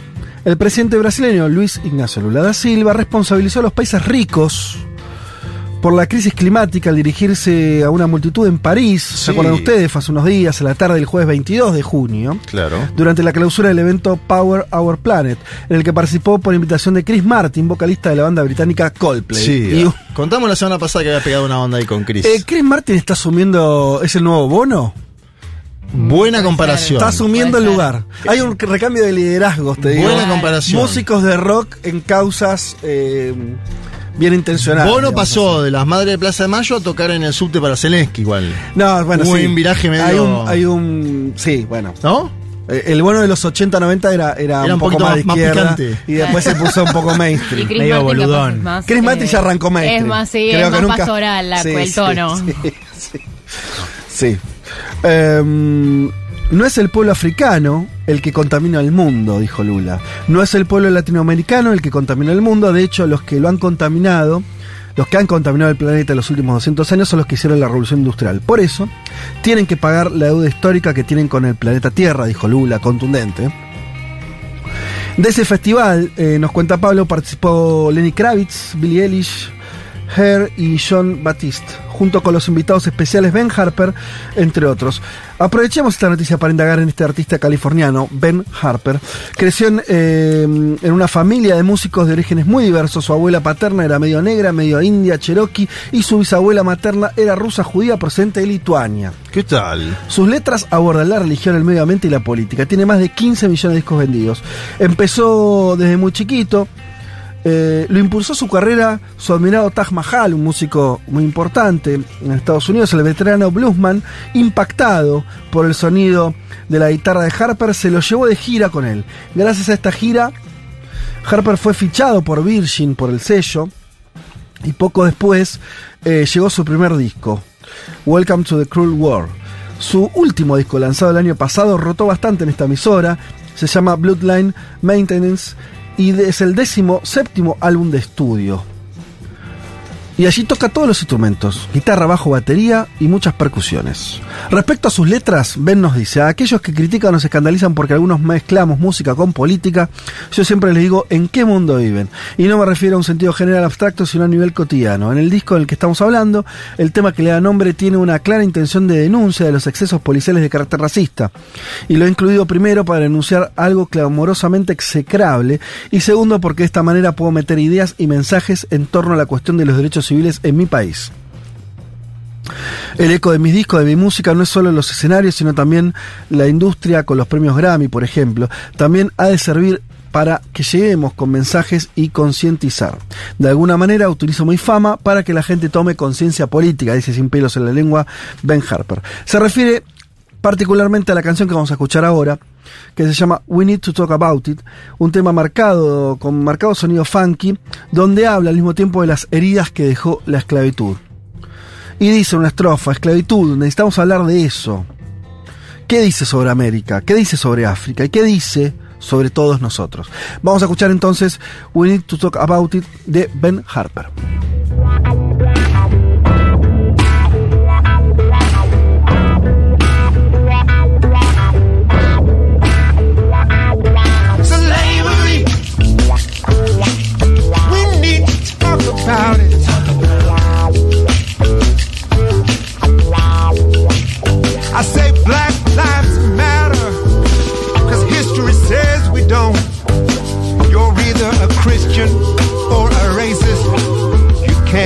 Both. Slavery. We need to talk about it. We need to talk about it. What does it say about America? What does it say about Africa?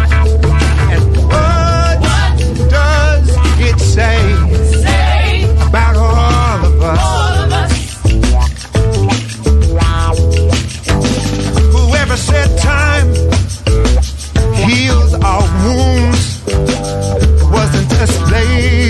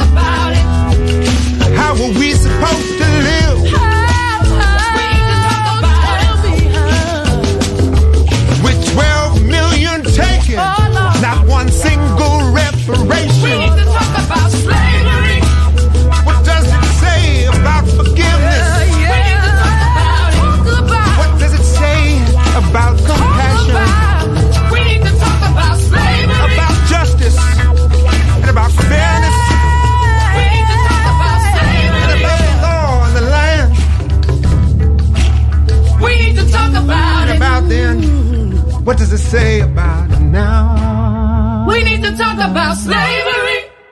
Un mundo de sensaciones. Un programa donde la culpa de los males de la humanidad siempre la tienen los otros.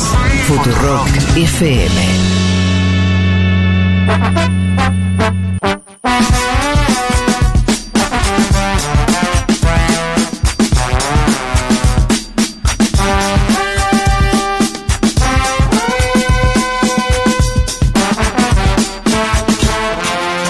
Nos metemos en, lo que prometimos sobre la relación de China y África. Eh, Viole, ¿cómo querés arrancar el tema? Eh, bueno, vamos a arrancar por esta pequeña, no tan pequeña, expo que se hizo en la provincia de Hunan. Es la tercera edición de esta exposición económica entre China y África, así es el nombre. Participaron comerciantes de 53 países africanos y 8 organizaciones internacionales con el, con el, con el título, con el, con el tema en agenda Desarrollo común para un futuro compartido. Eh, es una, es una, una iniciativa que, bueno, intenta impulsar acuerdos comerciales con diferentes sectores, eh, desde el, eh, cuestiones en salud, infraestructura verde, agricultura, y lo que intenta hacer concretamente es insertar productos industrializados en África, o sea, Ajá. manufacturas hechas en África en el mercado chino, por eso es interesante. Ajá. Este, digamos, el día de hoy fue el último día eh, y según la CGTN se espera que se firmen acuerdos por 19 billones de dólares. Así que un... un- O sea, participaron 53 países de África, prácticamente todos, si no prácticamente todos. Sí. O sea, eh, eh, bien. Eh, y, y bueno, y en este sentido, es uno, este foro se incorpora a, a un abanico de instancias de cooperación internacional en las cuales participan los países africanos, en un eh, así mediados por la participación de China como hegemón, como principal socio comercial de esta región, lo cual no es casualidad en la medida en la que China es el principal socio comercial de un montón de países en el sí, mundo, claro. pues, segunda potencia mundial, entre ellos Brasil. Eh, 54 estados tiene África, así que faltó uno Faltó solo. uno. Habría que averiguar cuál es. Que- ahora, ahora lo buscamos. Ahora lo buscamos. Eh, así que bueno, este, esta experiencia, como decíamos, se suma a otras, a otras instancias de cooperación internacional, como la nueva ruta de la franja, eh, como eh, digamos la nueva ruta de la seda, que eh, desde los últimos años intenta eh, inaugurar en países de todo el mundo, pero con mucha presencia en África, una serie de medidas de infraestructura como oleoductos y gasoductos, centrales energéticas, carreteras, puertos, puentes y líneas de ferrocarriles. Un, un tipo de inversión que realiza África y que históricamente cuando una gran potencia mete tanto dinero en un país pequeño o un país pobre, suele, bueno, suele tener un, un acuerdo tácito de, no, a veces ni siquiera tácito, en este caso más tácito que en otros casos, pero sí de un intercambio de influencia, digamos, un intercambio de eh, infraestructura por influencia Sí, en, claro. en estos países y privilegios en el uso de la infraestructura y en el acceso a los mercados locales. Claro. De hecho, China, eh, como principal socio comercial, tiene un montón de acuerdos de libre comercio con África que le permiten acceder a los mercados de manera prioritaria. Y eh, bueno, veía un poco cuáles son los. eh, ¿Qué es lo que se comercia entre Sí. China y África, no? Por ejemplo, eh, la, de, desde África, los chinos importan, eh, bueno, minerales, eh, después materiales, todo lo que son, digamos, materias primas, pero sobre todo de manera como escandalosamente mayoritaria, eh, productos de madera, lo cual me, Ajá, me llamó la atención. Eh, y bueno, y después... Madera. Madera. Y después, a- a- digamos, a la inversa, eh, los países africanos importan eh, maquinaria, transporte, digamos, equipamiento para el transporte, eh, productos de plástico, eh, ropa y el que más, que igual no es tanto, digamos, en, en, en proporción, no es tanto como la cantidad de madera que, que importan los chinos, pero el, como el principal producto de exportación actualmente esto es- estoy, dando- estoy viendo datos, me costó un poco encontrar datos así más económicos. Entonces estos datos son eh, hasta el 2009, son de un artículo de eh, Joshua Eisman eh, sobre la cooperación entre China y África y bueno, el principal producto de importación es calzado. Ajá. Eh. Y, y bueno, y lo que observa también este artículo, que creo que me pareció valioso el, el aporte, aún cuando es eh, tiene, digamos, seguramente hay actualizaciones interesantes por hacer, que, bueno, de- explicita mucho como esta tendencia de que el comercio entre estas dos, entre estos dos pueblos aumenta de manera significativa año a año. Entonces, esta, esta iniciativa también, en el marco de la ruta, de, la nueva ruta de la seda, se suma a, eh, a, a su vez a otros foros como el Foro de Cooperación de China y África, en el cual este año Xi Jinping anunció unos cuantos programas en diferentes ámbitos y que en, digamos, en mi, en mi, en mi lectura también intenta, digamos, sirven para ver esta, esta perspectiva discursiva de China, de China, de que eh, África se configura como un polo en el mundo multipolar que, con el cual negociar como que en el discurso se ve como más, eh, como que tiene más lugar de industria, de como de peso en la agenda, del Sí. que al final, digamos, termina teniendo en la medida en la que se reproduce el esquema de reprimarización y de, eh, digamos, exportación de materia prima, que, eh, que es, bueno, el que conocemos desde hace años. Vos decís algo así como que lo que, eh, eh, por más que expresa, intenta expresar esa,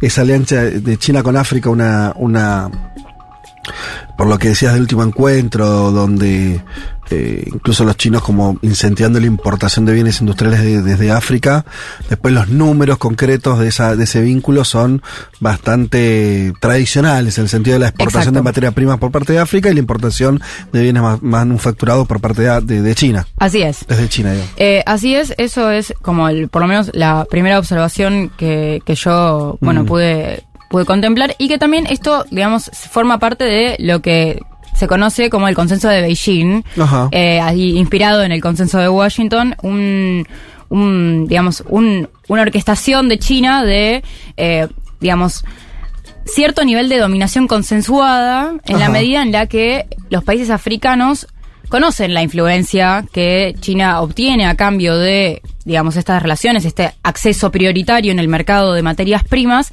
y eh, lo aceptan. Y se, se manejan dentro de las limitaciones de, de esa cooperación que de por sí es asimétrica porque tenemos dos, eh, digamos, dos partes, dos, eh, dos polos que son que tienen, bueno, como potenciales económicos, industriales muy, muy diferentes, por lo cual sería, eh, digamos, ingenuo pensar que podría haber una cooperación con unos términos de intercambio eh, parejos, eh, pero que a diferencia de quizás la, el- los esquemas de cooperación o de, de, de- de intervencionismo de Estados Unidos, hay ciertas como eh, instancias que parecen ser como comillas, comillas, mejores en la medida en la que no hay una influencia política directa en el accionar político de los gobiernos de turno, en el que eh, no hay los organismos financieros de, eh, de China que, que, que- que dan deuda a los países africanos, no, no intentan imponer condiciones políticas en, eh, digamos, políticas que tengan que aplicar de manera obligatoria a los países que toman deuda con ellos.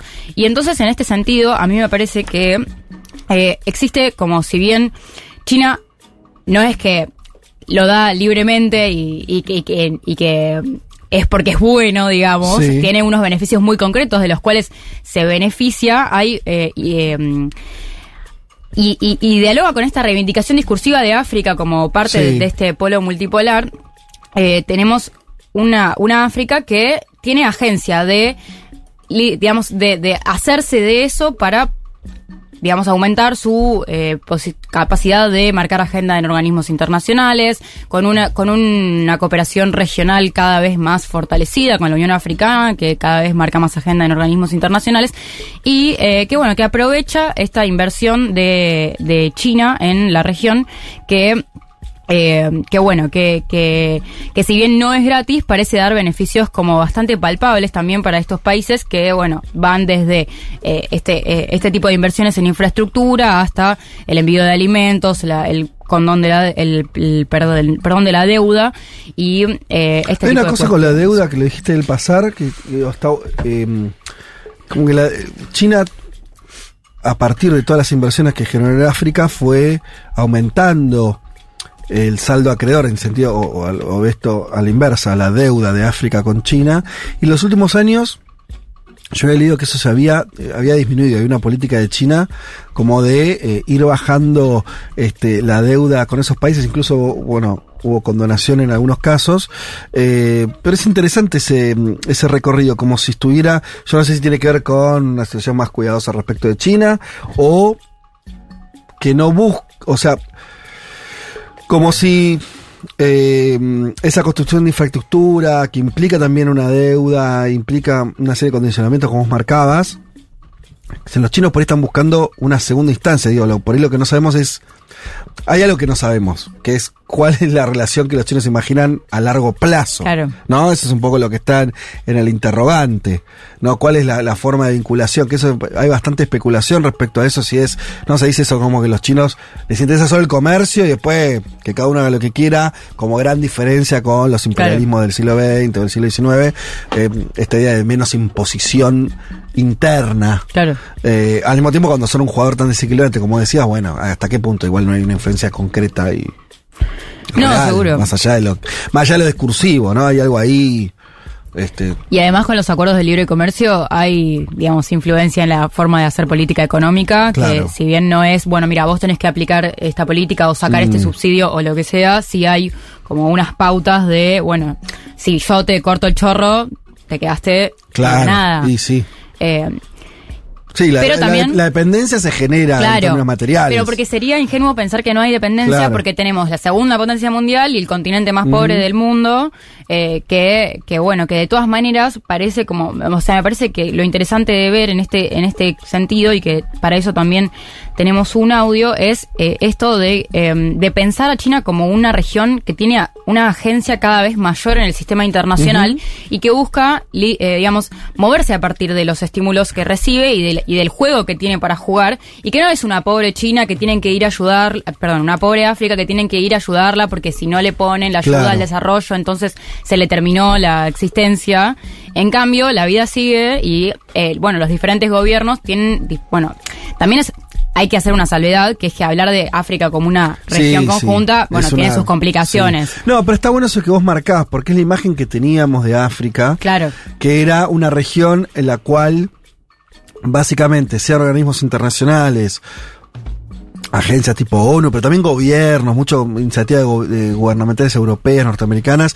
Bueno, démosle una mano a África. en términos de llevar alimentos, llevar préstamos, llevar eh, vacunas, llevar, ¿no? Como eh, ese despliegue medio de, eh, no sé, como de alguien que no tiene ningún tipo de posibilidad de desarrollo propio, lo Claro. más mínimo. Y ahora pasaron a esta situación con China donde es esta lógica más, bueno, te hago un puerto, vos dame este, los productos. Claro, vos dame la madera. Sí, la madera, eso. que no deja de ser medio tosca la- esa, esa vinculación, Claro. o muy desigual, al mismo tiempo bastante distinta que la anterior. Claro, que pobrecitos, vamos a mandarle unos alimentos, Y, unos claro. bolsones. Eh, entonces, en este sentido, también el presidente de Malawi, Lazarus McCarthy eh, eh, nos comenta al respecto en esta cumbre, que en esta expo económica. Escuchemos el audio. Dale. It goes without saying that if we are going to make the economic partnership between China and Africa result in exponential growth, then both sides of that partnership must reflect changes that must be made in the way we have been managing our shared interests. Bueno, el presidente de Malawi dice en inglés, no hace falta decir que si vamos a hacer que la asociación económica entre China y África resulte en un crecimiento exponencial, entonces ambos lados de esta asociación deben reflexionar profundamente sobre los cambios que deben realizarse en la forma en que hemos gestionado nuestros intereses compartidos. Entonces tenemos una, un, un- unos liderazgos en África que intentan poner sobre la mesa que ellos también tienen algo para decir y que no es que cualquier cosa que les ofrezcan lo van a aceptar porque no les queda otra, sino que, bueno, juegan su juegan su, su parte en el sistema internacional y que me parece que está, bueno, desde ya está muy ligado a, a, digamos, toda esta discusión está muy ligada a lo que hablábamos antes de Francia, pero que desde una lectura de colonial también propone correr del foco esta, es- eh, digamos, esta perspectiva de los organismos internacionales que se empieza a rechazar porque implica, digamos, primero la, la- la concepción de la otredad de África como ese otro que del, el cual definimos para identificarnos nosotros como los que estamos bien del- eh, desde el mundo liberal Sí. occidental eh, ahí a quienes de- deberíamos ayudar pero igual que tampoco nunca es una ayuda que es realmente significativa y que al final del día lo que termina pasando es que los organismos internacionales que responden al consenso de Washington a diferencia del consenso de Beijing sí tienen una posición de eh, de bueno, de, de esta ayuda al desarrollo que igual tiene tantas cláusulas de, bueno, si, si, eh, si te, te damos, te damos unos mangos, pero bueno, los tenés que devolver y con unos intereses que te matan y Sí, no, no, están no, no, están haciendo beneficencia, están Claro. haciendo negocio los chinos. Exactamente. Seguro. Lo que pasa es que hay una diferencia en términos de escala, ¿no? Es como. África viene esperando incorporarse al sistema capitalista hace mucho tiempo. Claro. No, no, no está. lo estaba haciendo de manera tan eh, marginal que no veía ni siquiera los efectos mínimos beneficiosos de- del desarrollo de infraestructura, materiales, de, de, de, este, de producción. ¿No? Sí. Vos- eh, es bastante impactante eso que vos contabas, pero la imagen de uno, cuando dijiste, bueno, la exportación de bienes industriales de África, chino, decir, ¿qué? Exacto. ¿Hay algo que producen Sí. los africanos? ¿Viste? Eh, es, esa es la, eh, el imaginario que está sentado en una realidad histórica, que por este se está modificando. Total. Y de hecho, creo que un poco eh, lo que sucede es que conviven ambas lógicas. Obvio. Eh, y que si bien tenemos una región que de todas maneras es está muy primaria, digamos, tiene Sí. una producción muy primaria y exporta en su amplia mayoría recursos naturales, por otro lado, eh, hay una, un incentivo a la industrialización y que también me parece interesante que a través de esa interacción con China se ofrezca a, África un espacio en el mercado chino de importación de eh, productos manufacturados. Me parece llamativo eso. O digamos, no, no, no ha sido como común que potencias económicas incentiven a países del sur global, diga- o, o como queramos llamarlo, eh, a eh, ampliar su industrialización y a, bueno, intentar generar productos con un mayor valor. Y de hecho también en relación a esto de eh, China intentando abrirse al sistema capitalista e insertarse en un mercado global, eh, bueno, hace unas semanas hablábamos de la visita de Francia Márquez y, en- y hay como de la visita de Francia Márquez a diferentes países africanos y hay como un diálogo de, eh, de bueno, de, de, de, de cómo se reposiciona África en un contexto en el que en un mundo globalizado e interdependiente hay mucho más para jugar, además de, eh, bueno, ser como el Sí. imaginario que tenemos de África. Es que, mira, me acuerdo hace muchos años, una amiga me contaba que laburaba con, con en ONGs y de qué manera, por ejemplo, el caso de Brasil, el Brasil pre-Lula, Brasil, ¿eh? Una un, un país gigante. Subcontinental. Antes de la era Lula, durante los 90, principios de los 2000, era un territorio que era visto por la comunidad internacional del cual debían ayudarlo. Claro. La idea del hambre, la idea de los excluidos, la idea de, de un país medio también, ¿no? Con bolsones y bolsones de lugares donde el Estado no, de la gente no está incorporada al sistema productivo, entonces tenían que ayudar. Entonces, muchas ONG funcionaban con esa lógica, de, de recibir recursos, pa- pa- entre mil comillas, parecido al escenario africano. Claro. Y eso, después de los años de Lula, se modificó y esas agencias internacionales ya no ayudaban en esos términos, lo cual tenía sentido porque ya era otra la realidad. Eh, entonces digo, eh, puede, puede que en África esté viviendo cierto proceso similar en ese sentido. Claro, creo que para mí la, la, digamos, la lectura interesante a incorporar es África como un actor con agencia. No, no, ya no como un actor sí. pasivo que, Claro. que debe ser salvado. Por eh, los benevolentes actores de- Sí. del liberalismo capitalista, sino como un actor que conoce que no tiene la mejor posición para eh, negociar en el sistema internacional, conoce sus limitaciones y se mueve a partir de eso. Claro. Yo estaba pensando qué bicho gigante China, ¿no? ¿En qué se convirtió? Sí. Eh, bicho lo sueles utilizar vos mucho, la categoría esa, pero... ¿qué? La de ver, bicho. Sí. Eh, no, gusta la categoría. ¿Sabes por qué estaba pensando eso? Busqué nota, ¿no? Eh, Sobre condonación de deuda. Porque Sí. primero mi prejuicio me decía, yo escuché condonación de deuda, dije, ¿el FMI habrá condonado deuda en el pasado? ¿Viste? Como una diatriba histórica de Sí. Fidel Castro. la- Bueno, el FMI le condonó deudas a África en claro. el año 2005. Y estaba buscando condonación de deuda de China a África y aparece 17 países del continente africano en el año 2022, es decir, el año pasado. La noticia para mí es la importancia de China, que está ocupando el papel que ocupaban los organismos multilaterales en- anteriores, digamos, pero esto es algo, nosotros a veces lo planteamos, el crecimiento chino, acá está de forma concreta, lo que antes hacía el FMI en 2005, que igual le condonó la deuda a cuatro países en la historia, porque nosotros no nos la condena, no la condona, eh, lo- Acá condona, condonó deudas de países muy chiquitos, deudas, viste, de- No, igual, igual ojo, Claro. Juanma, porque esa, esa noticia yo la levanté para Matemundi hace un año y lo que terminó, lo que terminé encontrándome yo A con el tiempo tiene que ver con que se dio en el marco de la iniciativa de suspensión de la deuda impulsado en el G20 y que eh, también involucraba como el, el, el, el giro de, de, digamos, fondos de China en el FMI hacia África. Bueno, O por sea, eso, es lo otro una- que quería marcar, está- que China está jugando los dos juegos. Claro, Más claro. allá de que sea gris. China está con una participación en el board del FMI y que incluso pide más asiento, Claro. pide más lugar. Y por otro lado es prestamista aparte. Es interesantísimo. Y por otro lado tiene un banco, el de los BRICS, que obviamente lo comparte con otros países, donde también es posible prestamista. Lo que tiene China es muchísima guita. Sí. llegamos a esa conclusión. uno de los, uno de los, no, pero está bien, es que sí, hay una cosa que a veces se pierde de vista, pero que es el poder de los estados está bastante relacionado con su Producto Bruto Interno. Sí. Y, y más en, este, en esta época. Estamos volviendo a ciertas bases, ¿no? Pero, y sí.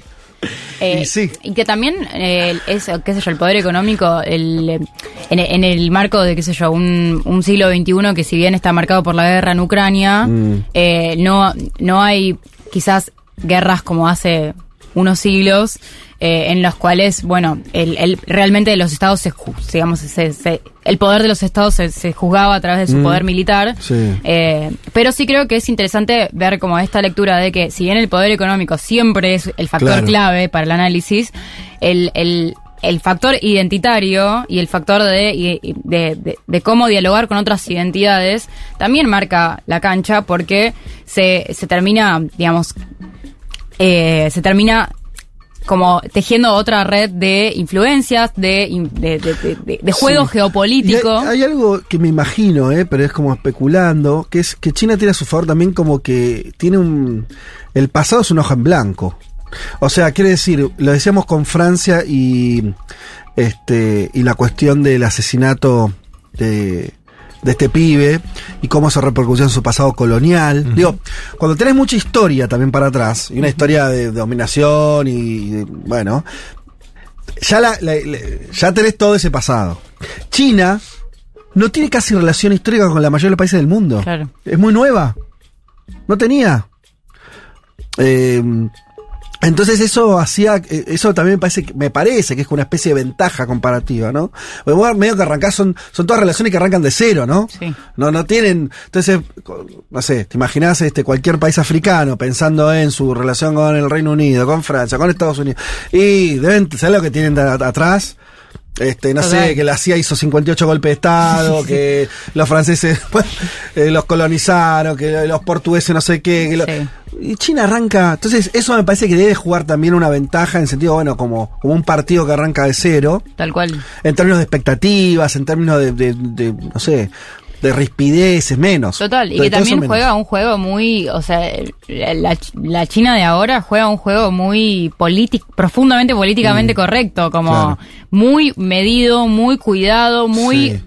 Uy, esa No está las, en todas. pata- no las patadas. Está en todas No y no y no quiere que no no digamos no intenta verse fuerte a través del imaginario de no yo voy y te rompo todo. Sí, es- es- eso también es Eh, interesante. Es para, da para toda una columna, pero Total. esta idea de que China, en vez de, que es, es lo que en general hacen los imperios, ¿no? sobreactúan su fuerza. Sí. O sea, además de que tienen fuerza, lo que te dicen es, mirá que te, te podría, yo ni siquiera te, te, te- te destruyo. Y sobre esa narrativa también construyen poder. Sí. Y los chinos es todo lo contrario, ¿no? Claro. Como que ocultan todo lo que pueden, su Es poder. toda zanahoria, ¿no? Toda zanahoria. Entonces es tremendo porque tenés Y un sí. Estados Unidos que se desespera por demostrar un poder, Claro. eh, cada, digamos que, que, que desde afuera se ve, qué sé yo, cada vez en decadencia. Sí. Y eh, mientras China, muy medidamente, muy sobria, muy perfil bajo, crece, crece, crece, crece. Mete ficha acá, mete ficha acá, mete ficha acá. Yo miraba recién el mapa de la nueva ruta de Aceda y es una cosa impresionante. La, es- están en todos lados, en todos lados, en todas las regiones del mundo, en Asia completa, en casi toda Europa del Este, e incluso tienen inversiones en Estados Unidos, en toda América Latina. Así que es bueno, eso también da para una columna específica. Bueno, muy, eh, ¿tenías para agregar algo más? Bien, Nada más. bien, muy interesante esta, esta primera aproximación. Vamos a seguir hablando de esto. Me despido con un mensaje eh, de una oyenta que dice, comiendo y juntando pomelos al sol en la provincia con el mejor invierno. ¿Cuál es la provincia de Argentina con el mejor invierno? A ver, eh, pronostiquen. Para mí Mendoza, porque tienen los viñedos. Ajá. Nada mejor. Pero hace que- frío. Sí, pero nada- es un desierto, hace mucho frío, pero tenés los vinos ahí de Valleduco, o sea Mira, que. yo estuve en Misiones la semana pasada Ah. y me gustó mucho el invierno. Porque no es tan invierno. Exacto, pero al al mismo tiempo la noche tiene algo Bueno. invernal. Depende Eh, si te gusta el invierno o no, básicamente la pregunta que vos Acá haces. Lucía ¿De dónde es Lucía? dice, oyente Sacha Santiagueña. Santiago y yo creo que, claro, lógicamente, Debe ser, un en este invierno momento, benévolo. 25 grados en Santiago A mí me dijeron que hacía mucho frío en invierno igual también, pero que duraba pocos días. Eso me han dicho, pero... ¿Dónde? En Santiago del Estero. Santiago. Santiago del Estero. Claro. Ah, vos estás con la militancia. ¿Seguís con la militancia de, ¿De Santiago del Estero?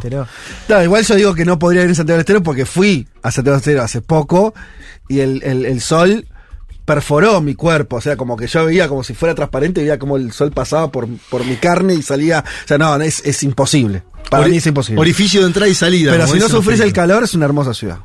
Hermosa ciudad. Eh, y, y acá está con unos, unos pomelos que se ven muy lindos, comiendo y juntando pomelos. Bien, bueno, eh, muchos mensajes sigan escribiendo, eh, que los seguimos leyendo.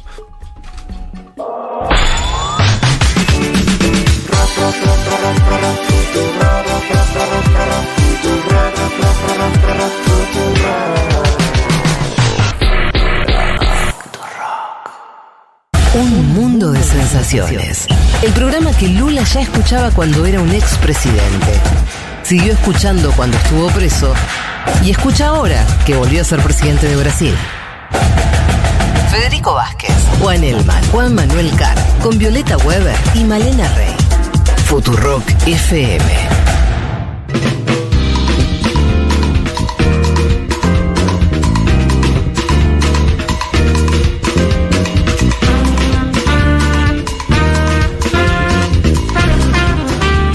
Chicos, habla oyente de Humahuaca, por favor, no sé si van a hablar de lo que pasó anteayer acá. No sé qué pasó en Humahuaca. Debe tener que ver con la situación eh, ¿no? que se vive en Jujuy hace semanas ya. Supongo.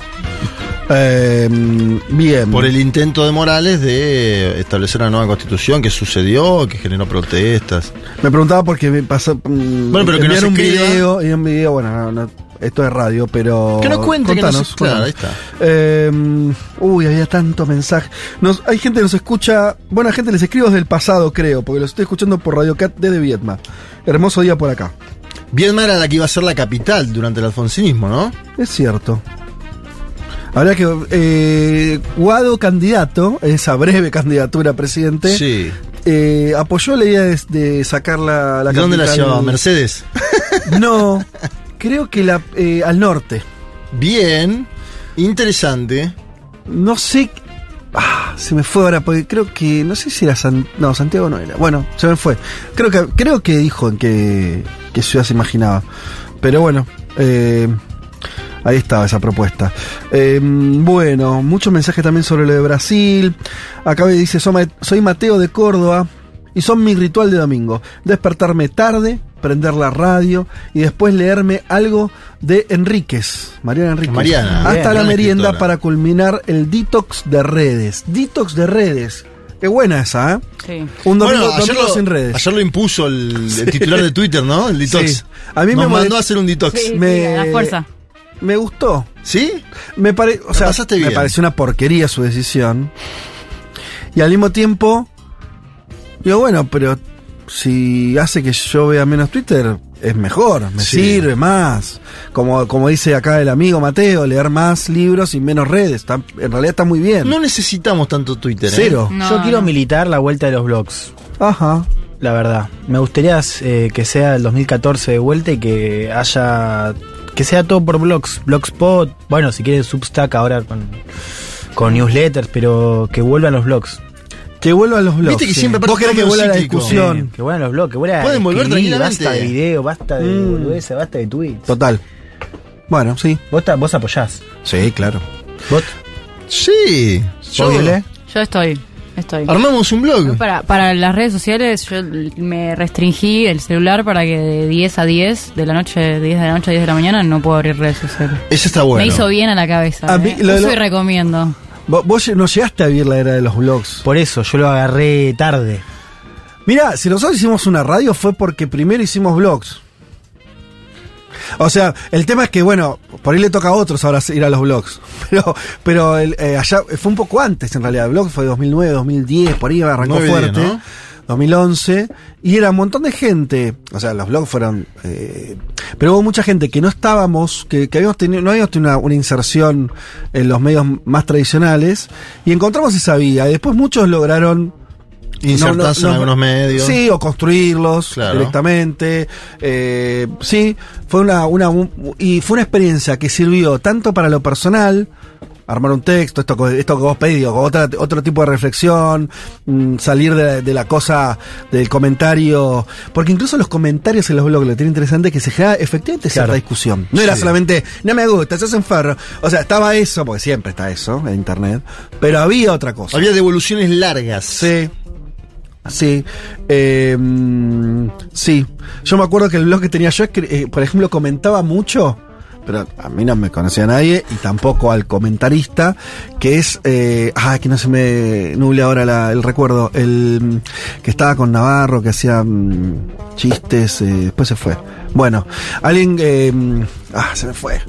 Bueno, pero también... Un humorista. Sí, y, y- y- pero tenía un seudónimo, porque lo otro que pasaba en los blogs es que mucha gente comentaba con seudónimo. Claro. Y entonces te da cierta libertad ahí. Eh, pero fue un lindo, un lindo momento. Yo el banco, banco. Eh, pero estaría bueno que sea gente joven ahora que vaya a hacer los los Y tiene que encabezar él. Menos de 30, el vamos Sub 30. Yo estoy para. Pero vos ya escribís en un newsletter. Claro, Claro, yo el tengo mi newsletter medio- Pero. Pero vos querés algo más guerrillero. Vos querés algo más de, de debate, más eh, menos mainstream. Sí. Está bueno. Sí, sí. quiero algo de señalar. Además, también el hipervínculo te, te da eso. O sea, vos te podés vincular, o sea, podés citar notas, Claro. podés citar tweets. Eh, sí, ahora también con los newsletters pasó que mm, como que bajó la. Decayeron un poco este año, ¿no? Sí, no, no, ¿Por hace ya un año. No, hubo. Consumo de la pandemia fuertísimo. La pandemia fue terrible. Pero ¿por qué bajó? Y yo creo que por un tema de, con- de hábitos, o sea, Sí. en la pandemia pasaba que se leía más, había más disposición a la información, más tiempo en casa. Eh, creo que tiene que ver un poco con eso y un poco con el tema de la oferta, ¿viste? Ahora ya todos... Mucha oferta de newsletters. newsletter, es verdad. Pero piensen aparte ustedes mismos como consumidores, más yo leo No, menos. yo- yo leo menos. yo Vos lees leo- los mismos que antes, yo leo menos. Estoy suscrito a muchos, abro menos. Ajá. Uno de ellos que hablo siempre es el de Juan Elman, por supuesto. Sí, todos los de Cenital, pero. Pero. No sé, no, yo leo más. Yo leo, pero bueno. Yo estoy hace unos meses intentando el detox este. ¿eh? O sea, para mí. ¿Viste cuando me- realmente me cayó la ficha de que hay un empobrecimiento personal vinculado directamente a la cantidad de tiempo que pasaba mirando redes sociales? No te deja nada. Bueno, eso vos lo dijiste en la presentación del libro de Juan mucho, ¿no? No te Diciendo, deja nada. Volvamos a esto, un libro. Sí. Bueno, yo estoy en una crisis bastante con eso. No. Eh, porque... mm, Este es el momento donde analizamos a Elman, Sí. ¿no? Ustedes No, no, los bueno, está está no, No, no. dale, dale. No, no, Pero lo lo digo, no es solo algo. Eh, Excelente la cortina, no Juan Tomán, excelente. Si, o sea, estoy hace dos, tres días mal con esto, mal, mal, que es con el tema de eh, difusión de trabajo, del autobombo. Hay que difundir Sí. el trabajo. No, yo creo que también, pero me pasó ¿Cuál que es yo el no debate? subo nada. O sea, estoy en tele hace tres años y nunca subí un videito ni, ni nada. Sí. Y algo de cómo está circulando hoy la información, Sí. que mm, pues yo le decía, no sé, yo no, no quería hacerlo. Primero, pues es un gastadero de tiempo también, recortar Sí. videos y. Un montón. Pero también es verdad que llega a otras audiencias. Exacto. Acá Viole lo puede atestiguar. Sí, así es. Entonces tengo ese dilema como... mm, Porque digo, bueno, al fin y al cabo, los que ven la tele, que igual son cada vez menos, digo, pueden Sí. ver como la cosa completa, porque el fragmento te, Sí. es eso, como que es también fomentar ese consumo medio como de mm, como de, de picoteo, ¿viste? Como- Microfragmento, Entonces, no ¿no? sé, Eh, mirá, te yo- digo un minuto del offer y sí. Yo considero que no, no lo hagas si no lo necesitas. Yo lo hago para llegar más gente y porque me ha traído oportunidades de trabajo, pero si no, digamos, ese es el motivo. Digo, es verdad que se corta mucho y si no lo necesitas, ¿para qué? Yo lo vería como un aprovechamiento del lugar. Si vos ya lo haces y lo tenés y te gustó lo que Sí, dijiste un minuto, cortalo, lo subís y llegás a. Pero hay algo que, mm, no sé, no puedo hacerlo. No sé si me da paja o no sé... No, ponete, o sea, si, si querés elaborar tus redes, te pones un editor y va. Ahí está, necesitas un editor. te contratas un editor. Si te da el Pero es que ahí está el tema. Siento que ese trabajo de producción le saca trabajo, o sea, como... Por eso creo que es interesante el debate. Hay algo de la producción de contenido que, que si vos te dedicás a eso, hay algo también de cómo vos ordenás tu propio contenido. Digo, si Bien. vos ya pensás... En cómo en- va a salir el corte futuro. Que es Ah, una. Claro, que quizás es- vamos hacia eso. Pero se entiende, o sea, cuando Sí, vos haces una cosa más largo aliento, tenés otra manera de ordenarte. Porque hay algo de que vos tenés más lugar para argumentar. De hecho, le puedes meter una vuelta de tuerca, puedes contar una historia. Y si vos, como productor de contenido, apostás a esa manera, hay algo, siento, desde lo intelectual que se, se empobrece. Yo comparto plenamente, me parece que hay que. No, la música. Creo que hay mata. reglas. Hay, que reglas para cada cosa. Reglas, quiero decir, como. Por ejemplo, a mí me parece que es lógico. O sea, hacerlo o no hacerlo, eso queda en cada uno, es una Eso, elección obvio, personal. claro.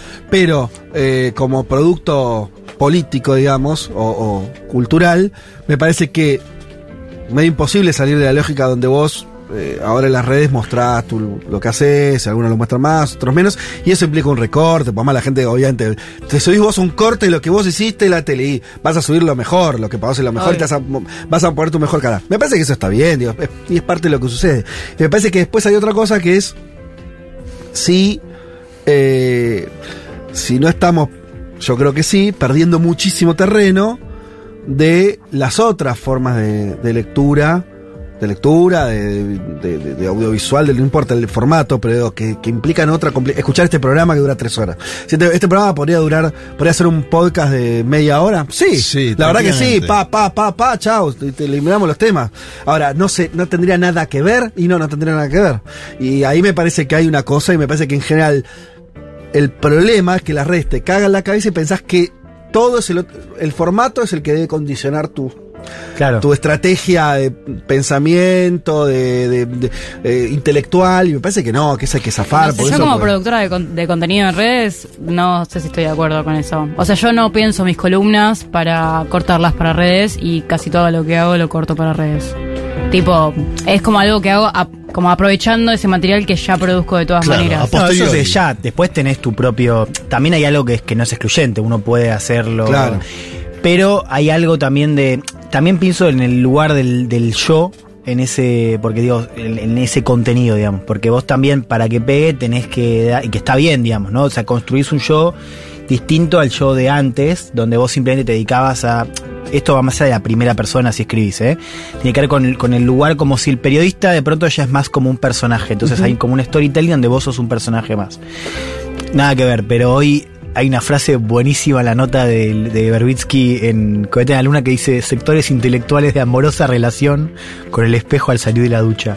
que nunca la había leído, me parece bárbara. Amorosa relación con el espejo al salir de la ducha. Bueno, digo, Sí. me parece que ahí también hay algo, pero sí tomo lo de Viole, que es que es verdad, que quizás uno hace cosas y después elige. No, te, te, te alcanza públicos que no llegás. Seguro, el, el tema, el tema me parece que en qué momento, o sea, los, los que tienen o tenemos alguna intención de, de, de- producir algo parecido al conocimiento o a la divulgación o a lo que sea, eh, no, no me quiero poner en ningún lugar, digo, simplemente eso, trabajar de eso. Me parece que, tiene que debemos tener tiempos de reflexivos que sean más largos que un video.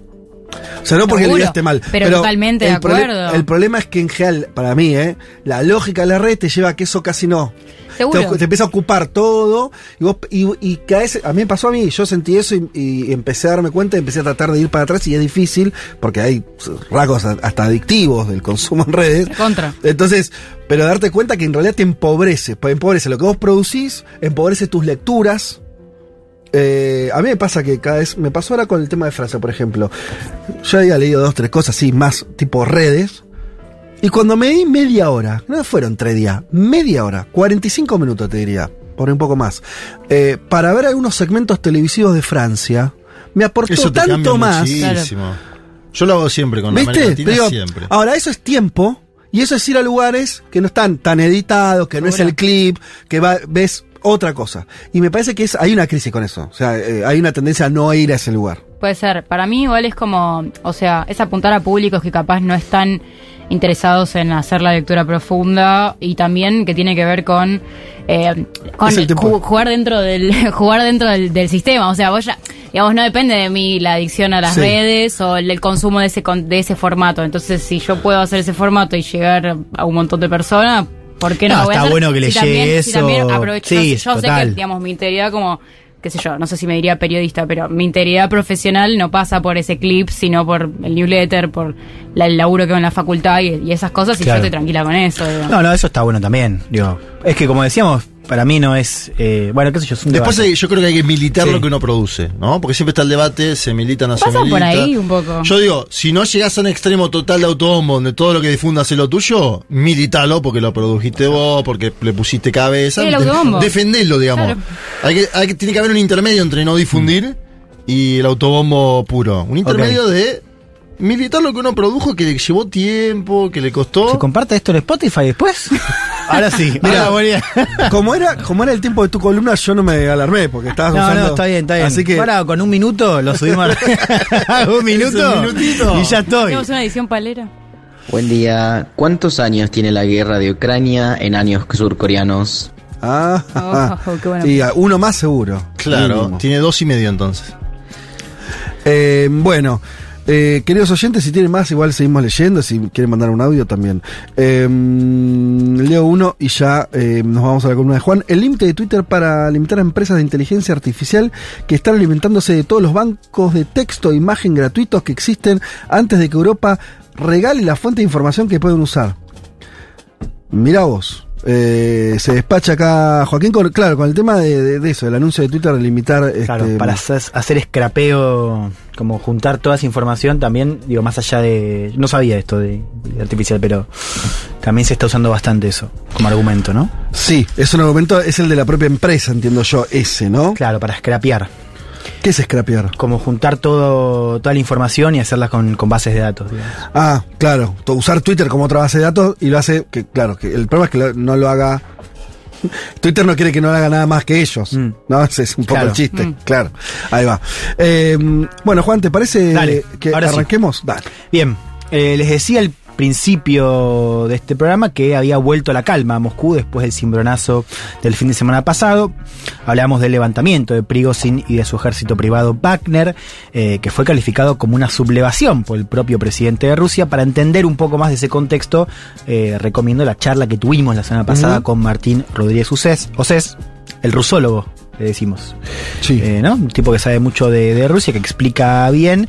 eh, una, un episodio que eh, dijo Putin después estuvo cerca de ser una guerra civil, así lo dijo el propio presidente de Rusia. Él dice que se evitó justamente una guerra civil. Putin que reapareció en público esta semana con un evento en la ciudad de Derbent, en el sur, que se mostró también con gente. Ahí había algunos medios que decían que era la primera vez desde la pandemia que Putin se mostraba, no, no en un acto público, sino con eh, la gente muy cerca de él, besando a la gente, como una cosa más, no, no carismática, digamos, más, más cercana a la gente en un sentido más eh, amplio, ¿no? Eh, se decía también, esto más que nada desde prensa occidental, eh, que Putin estaba buscando mostrar otra cara o proyectar algo después de lo que fue, claro, cercanía después del episodio del fin de semana pasado. Mientras tanto, Yevgeny Prigozhin, que fue el gran protagonista de esa sublevación, eh, está en Bielorrusia, que eh, bueno, es el lugar, es el lugar de, de exilio después de este acuerdo trabado, mediado por el presidente bielorruso, hablamos de Alexander Lukashenko,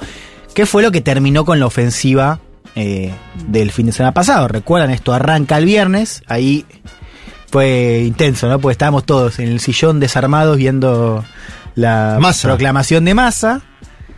Mientras esto estaba eh, empezándose a dibujar en, en Rusia, el día siguiente, que fue el día de cierre de listas, tenemos esta expectativa, ¿no? Porque eh, las tropas de, de Wagner estaban efectivamente a 200 kilómetros de Moscú. Ahí llega este acuerdo, eh, que básicamente, o al menos lo que sabemos, es que Prigozhin se va con su ejército a Bielorrusia. A cambio, le retiran los cargos que había anunciado Putin, ¿no? Por Sí. ser el responsable de, su- de la sublevación. Y después no sabemos bien qué más se acordó. Porque esa es la verdad. Sí, sí. O sea, un poco el marco de esta columna es que tenemos todavía más preguntas que respuestas, no solo con lo que aconteció, sino con lo que viene ahora. Lukashenko contó que Prigozhin no le atendió el teléfono a Vladimir Putin, lo cual me parece un dato significativo, ¿no? Sí, también dijo que Putin lo quería matar. Sí, que lo quería aplastar y que la primera media hora que tuvo de diálogo Lukashenko, lo cuenta él, con Prigozhin fue todo insulto, media hora. Interesante, me parece ese ida y vuelta que no atendía a Prigozhin, al presidente, ¿no? Digo, se la jugó de verdad ese sábado. Hmm. Bueno, una de las preguntas ahora justamente qué va a pasar con ese ejército de mercenarios. Hablamos de un ejército que, bueno, acá Martín habló de entre 15.000 y ve- y 25.000. Había 5.000 con él eh, aproximadamente cuando, cuando digo él, hablo de Prigozhin, cuando estaba marchando a Moscú. Lo que sabemos es que a una parte se le va a ofrecer contratos en el Ministerio de Defensa, a una parte se le dice váyanse a su casa y a otra parte se puede ir a Bielorrusia. De esto habló el propio Putin esta semana cuando los felicitó a esos mercenarios por, y estoy citando, evitar derramar sangre fratricida. Así lo dijo Putin. Escuchemos como lo anunciaba el presidente de Rusia.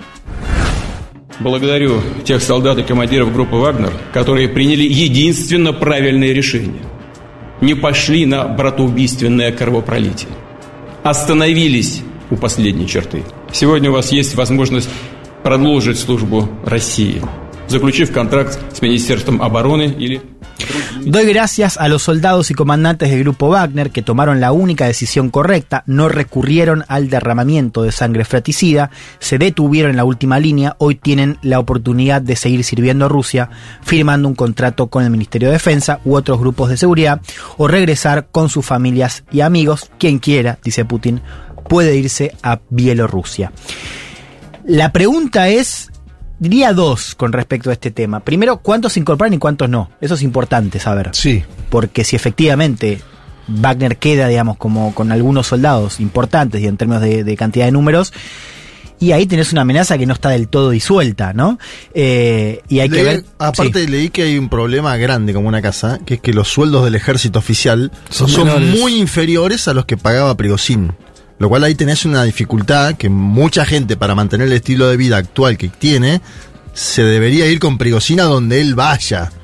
Claro, exactamente, porque también tenés el tema, es, bueno lo que decís, pues el tema económico, porque, a ver, recordemos el, el- el punto de inflexión en esta trama se da, digo punto de inflexión porque antes ya había roces entre Prigos y, y el ministro de Defensa, pero el punto de inflexión se da el 10 de junio cuando el Ministerio de Defensa anuncia que los soldados, que los mercenarios de Wagner tenían que firmar contratos con el Ministerio de Defensa. Por eso lo que estamos viendo ahí no es como un, como un momento donde el ejército ruso incorpora, o sea, eh, dice, bueno, ya, ya no podemos tener eh, a, un, a un ejército paralelo y, y- y pasa esa fase de, de incorporar a, a algunas unidades, alguna- algunos de ellos y efectivamente eso desencadena la ruptura con el líder, el dueño de la empresa. Claro, eh, en, en la práctica eso implica disolver la autonomía de Claro. ¿no? Ahora, después está la cuestión económica, porque le saca plata. Otra de las cosas que pasan esta semana, que es importante... Quiero decir, no está, Sí. perdón, para afinar, no está disolviendo Wagner de alguna manera. El intento de lo- del gobierno ruso es ahora Claro. disolverlo como entidad. Exacto, exacto. Que es lo que ya había anunciado eh, y la respuesta por eso también fue tan fuerte. Así entendemos también por qué Prigozhin se jugaba un poco la, claro. su futuro político, ¿no? Y económico también, porque esto es lo otro, les decía. Putin esta semana dice algo importante que es que el Estado ruso financiaba totalmente a Wagner. Eso no se sabía, o al menos no se decía públicamente. Ajá. Porque se decía que Wagner era una empresa privada, lo es, digamos, es un negocio también. De hecho, Prigozhin, yo conté la historia acá ayer en 1990, tiene una historia fascinante porque el tipo era un, era un ladrón en los 80, de poca monta, fue preso 10 años, en el 1990 sale y el tipo empieza a escalar. Arranca vendiendo panchos en un puestito en San Petersburgo, que es la Sí. ciudad de Putin, hace unas inversiones en casinos, en supermercados y después con unos socios se pone un restaurante de lujo, dos. Y ahí va Putin a comer. Y ahí traban esta relación. Después Putin cuando es presidente lleva, por ejemplo, a Bush, a Chirac a comer. Por eso el tipo se lo llama el chef de Putin. Y después gana contratos, ya con Putin como presidente, contratos para, por ejemplo, proveer, proveer alimentos en escuelas y después al ejército. Ahí se mete eternamente. En el ejército, Pero claro. digo, es un tipo que no es, no es un militar, es un, es un, Sí. un oligarca. Un comerciante. Un comerciante que después, por supuesto, por su rol en Wagner, tiene un, un, eh, una estatura política eh, más importante. Bien, Putin dijo esta semana que Wagner estaba financiado por el Estado ruso. Hay algunas voces en Occidente, esto fue tapa ayer de Financial Times, que decía que eso hacía que Putin sea más judicializable por los crímenes de guerra, ¿no? Por la Corte. La verdad que eso no, no está caminando mucho, digo, la acusación de la Corte Sí. Penal Internacional, pero es cierto que en términos narrativa le da a Occidente esto de decir, bueno, lo que hace eh, Wagner lo hace eh, con la venia del con la guita del Kremlin, lo que hacía, ¿no? Bueno, lo cierto que tampoco había mucha, no es que era una gran, gran incógnita, pero al menos lo dijo Putin y habló de un billón de dólares en el contrato anual, o sea, una buena cantidad de plata eh, para eh, Rusia. La pregunta con respecto a Wagner no es solamente qué pasa hacia adentro, sino también hacia afuera, porque lo habíamos charlado la semana pasada, Wagner tiene una influencia muy importante en África, proviendo seguridad a países, a gobiernos como el de Mali, como la República Centroafricana, bueno, también estuvo en, en Siria y en Libia en su momento, eh, siempre con la venia del Kremlin, ¿no? Siempre al lado, bueno, esta semana también apareció el canciller Lavrov a decir que las Qué peli, ¿no? La, de- la de- Qué buena peli sería, ¿no? Una de Wagner. Sí, Sí, ¿no? un documental bárbaro aparte. Total. Digo, un, un despliegue internacional.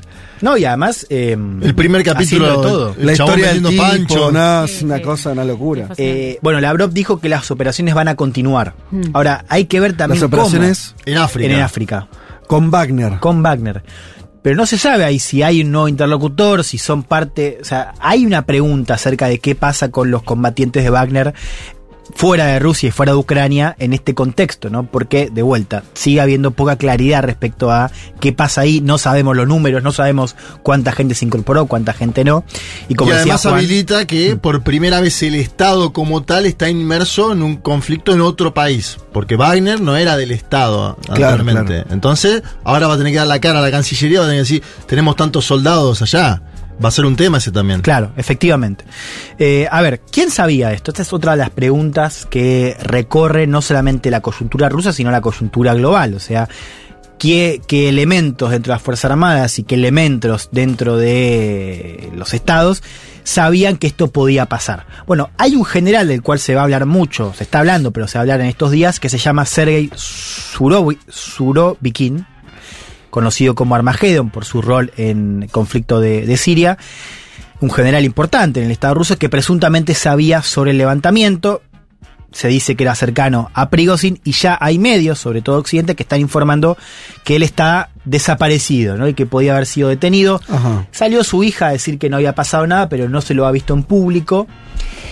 Y esto se entronca con una hipótesis que escuché esta semana y que es interesante, me la, me la dijo un, un analista, que es que quizás, y no es excluyente con otras versiones, que quizás Putin dejó correr esta ofensiva para ver qué elementos, qué generales estaban... Con unos y con otros. ¿Qué, qué- Exacto. qué le respondía? Para medir lealtades, se dice. Que eso es como jugar eh, a la mancha con los aviones, ¿no? Digo, a ver, voy a dejar que una rebelión A ver qué eh, pasa. invada mi país, a ver qué pasa con mis generales. Hay que, hay que tener sangre fría para semejante jugada. No, no, a ver, si te presentan a Putin, No, sí, si tienes dirías- sangre fría, dirías, sí, sí, puede ser. Puede ser. No, puede y, ser. y- y me decían también que esto fue lo que pasó, o que algo de esto pasó en Venezuela en 2019. Que se decía que Maduro también dejó correr un Ah. poco para identificar quiénes podían ser. El día que Leopoldo. López y Juan Guaidó van a las calles y Sí. que tienen un acatamiento casi nulo de generales, ¿te acordás que llamaba Sí. los dos, Leopoldo López y Juan Guaidó, a Pero- los militares? Claro, como que lo dejó que hagan eso para ver si alguno se plegaba. Bueno, Claro. de hecho, eh, algunos ver, se plegaron. Leopoldo López estaba en una embajada y salió de esa embajada y caminó a la calle tranquilamente de Caracas durante 24 horas. Mm, Bien. Ahora todos sabían, parece, ¿no? Porque Claro. salió el New York Times a decir que Estados Unidos también tenía conocimiento de que Fue primicia lo de- podía, lo podía hacer, lo cual la pregunta es si Putin sabía o no. Bien. Por supuesto, si creemos la versión de que Estados Unidos sabía. Estados Unidos, que por cierto, por ahora no hay evidencia de que eh, tengan lazos, o sea, que, que haya estado detrás. Con de la Wagner, movida. era la otra especulación, ¿no? Se, se, se dijo, como se dice siempre, pero eh, de hecho, escuchemos como decía Biden esto de a los otros no nos miren, nosotros no tuvimos nada que ver. We made clear that we were not involved. We had nothing to do with it. This was part of a struggle within the Russian system. I also talked at length with President Zelensky of Ukraine. We'll be keeping in contact with him. I may be peeking him later today, early tomorrow morning, to make sure we continue to remain on the same page. I told him that no matter what happened in Russia, let me say it again, no matter what happened in Russia, Dejamos en claro que no estábamos involucrados, no tuvimos nada que ver con esto. Esto es una disputa dentro del sistema ruso. También hablé con el presidente Zelensky, dice Biden. Nos mantendremos en contacto para asegurarnos de que estamos en la misma página. Y después dijo lo que dice cada vez que habla de Ucrania, que es que Ucrania sigue teniendo el máximo apoyo por parte de Estados Unidos. Che, quería, Sí. quería preguntarte sobre eso al final, que es, ¿qué está pasando con la contraofensiva ucraniana? Bien, Porque ¿vamos allá? ¿Está pasando o no está pasando? Bien. Eh, por ahora, esta No. semana, no vimos ningún cambio estructural en el conflicto. Esto que se decía de si se pelean entre ellos, Ucrania. No, bueno. La contraofensiva no está. Y la contraofensiva previa, la Es que se suponía decía que tenía que ir, que ayer venir. decía, era como la del negro Pablo lo ocupa, ¿viste? Ya va a venir, ya va a venir, no te Sí, no ya va a venir. No vino todavía. Hay un detalle importante ahí. Lo aprendí ayer eh, con Andrés Servín Pond en la tele. Tendría que haber subido el, el clip a Instagram. Bueno, decía, que eh, Wagner era sobre todo una fuerza ofensiva para, para Sí. Rusia. Le sirve para capturar, no para defender. Claro. Esto quiere decir, por ahora no hay un cambio en la estructura de defensa rusa, que por ahora viene aguantando bien. Bueno, la respuesta es eso, esa semana, esta semana no cambió de manera estructural y ya empieza a circular. Es verdad que esta semana con todo lo que pasó, un poco quedó soslayado, pero la idea de que Ucrania está por debajo de sus expectativas en términos de esa contraofensiva y Empieza empieza, a recorrer, ¿no? Algunas capitales, sobre Es todo europeas, ¿no? Hablaron Alemán. mucho de junio. Junio era el mes en que Ucrania iba a recuperar territorio. Junio Sí, terminó. Bueno, ya son varias Ya semanas sabemos- de que contraofensiva. que-. A ver, por supuesto hay algunos avances, ¿eh? pero ninguno de manera Mm. eh, Sí, significativa. pero también tuviste la Sí. noticia de Bakhmut, o sea, tuviste victorias rusas también como recientes, Claro. medio a contrapelo de lo que se esperaba. Hmm. Y la noticia de esta semana fue el bombardeo en Kramatorsk, en una pizzería, eh, que es en la zona del, del Donetsk, donde fueron heridos tres ciudadanos colombianos. Ah, no, no. Cuando me enteré de eso, no, estábamos con algunos de ustedes, yo me indigné. Y aparte. Petro opinó instantáneamente. Unos colombianos que fueron a combatir. Eh, que estaba también Sergio Jaramillo, que es el ex comisionado de Colombia para la Paz en ¿Qué Naciones Unidas. Y ¿sabes qué dijo la embajada rusa en Colombia? Que ahí no cayó muy bien. Eh, no es un lugar para ir a comer. Y no, pero es que, es que tienes razón. ¿Cómo, ¿Por qué? Es como el turismo, es un eh, turismo bélico. Es que yo- si vos sos un noruego aburrido, no, justo noruego no, pero con, con, la, con, con lo, lo ruso, pero digo, algún país, un islandés, ¿no? Che, estoy la verdad podrido de mi bienestar, estoy aburrido, veo que hay una guerra en la que se juegan mis valores, anda, ahora sos colombiano, tuviste guerra hasta hace dos minutos, tu país es un quilombo, tenés que ir a... Y a- por ahí está en la sangre, ahí. amigo. Por ahí está en la. ¿No? ¿La Pero no, no, en no, la sangre. Pero no, no- ¿Cómo anda? ¿Firmamos acá la paz? pero no eran Neces- combatientes. No, no, este Dios, este Jaramillo era comisionado de Colombia para Era- Naciones o no Unidas. eran escritores o algo así, una Sí. cosa loquísima. Bueno, ¿No irías a cenar Bueno, ahí así, vos? así No terminó. irías a cenar ahí.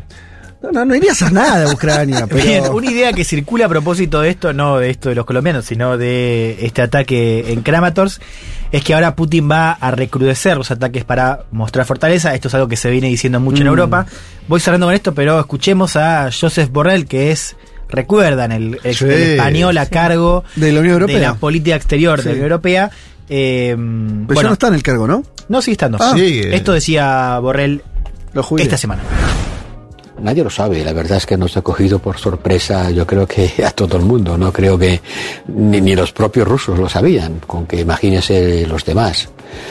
De momento, eso es una clara muestra de debilidad, porque ya le digo, eso que de una parte del ejército se levanta en armas y empieza a derribar sus propios helicópteros y aviones, no es normal en una guerra. Putin puede querer demostrar que sigue mandando y por lo tanto aumentar su represión dentro del país y aumentar la potencia o eh, la presión militar sobre Ucrania. Seguramente algo de eso pasará. Bien, eh, Me causaba gracia mientras hablaba, ¿no? Escucharon que varias veces hizo, es como, ¿no? Joseph, estás hablando de un tema serio. A mí me pasa que siento que saliva mucho cuando habla. Ah, Tiene una además. cosa, ¿no? Bien, eh, ya que estamos, lo meto. Eh, España asumió esta semana la presidencia rotativa de la Unión Europea, eh, que Sánchez estrenó yendo a Kiev a Sí. abrazarse ya con Zelensky, digo ya porque tienen un vínculo muy consolidado. Sánchez que está en campaña, así abrimos, eh, ¿se acuerdan? El programa la semana Sí. pasada. Mejoró en encuestas. ¿A- audio- ¿A vos que te gusta ver encuestas? Mejoró Sánchez. Bien. Eh, bueno, falta poquito, 23 de 23 julio. de julio, 23 días. Tres semanitas para la elección en España. Otra cosa, y con esto ya me voy, que empieza a circular es que, eh, ¿qué hacen los europeos ahora con Wagner en Bielorrusia? Porque están cerca de Kiev y cerca de Polonia. Sí. Polonia que ahora dice, pará, pará, cuidemos la frontera ahora con Sí. Bielorrusia porque te quiero ver con todos estos Claro. mercenarios armados estacionados ahí. Bueno, este es un poco el panorama en Rusia, todavía con más preguntas que respuestas y con un rompecabezas que se empieza a armar después, o rearmar después del cimbronazo del fin de semana pasado.